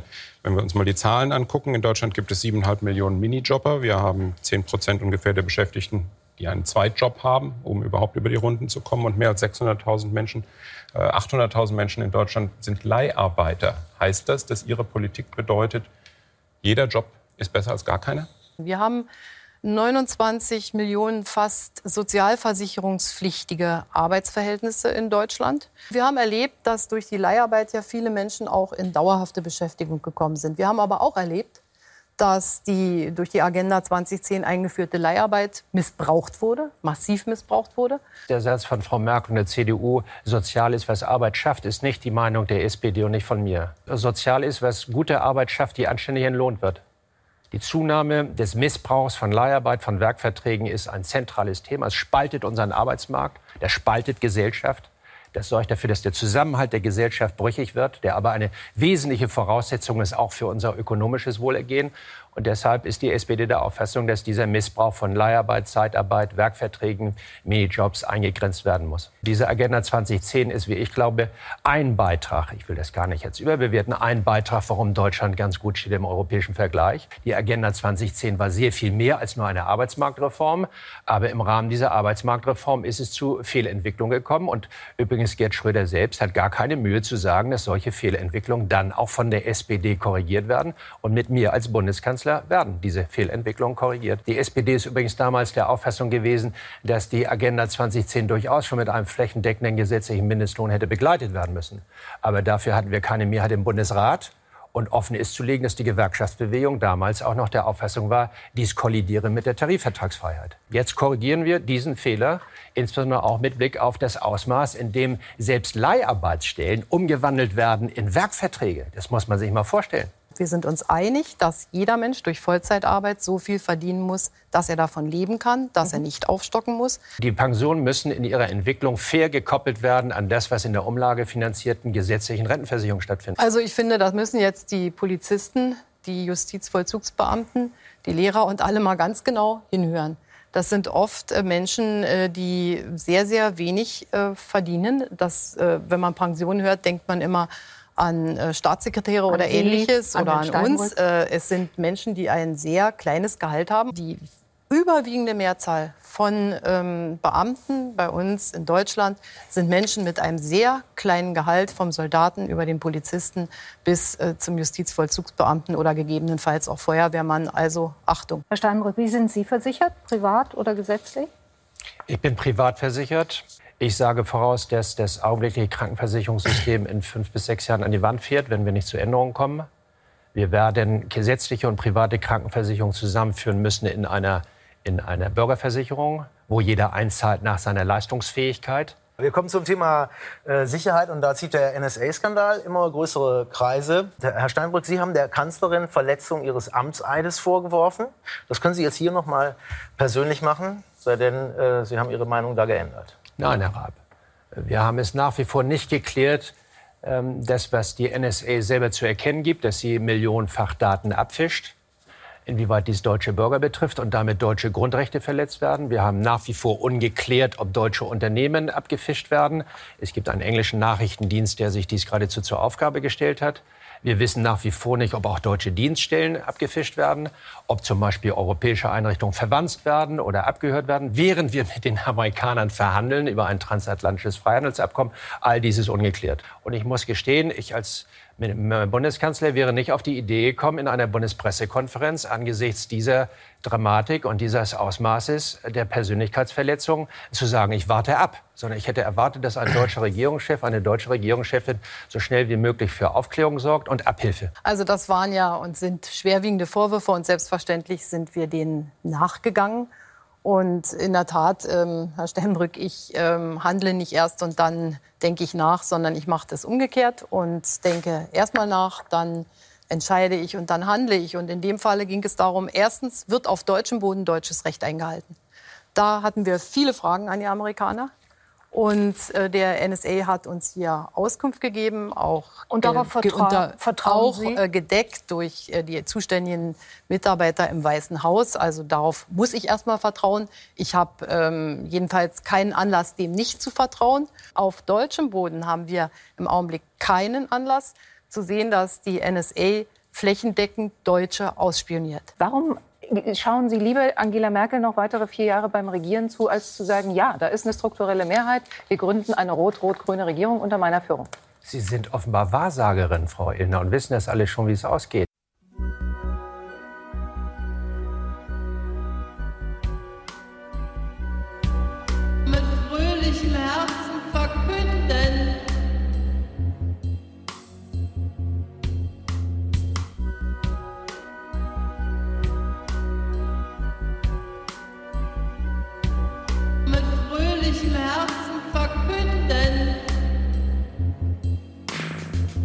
to my mouth.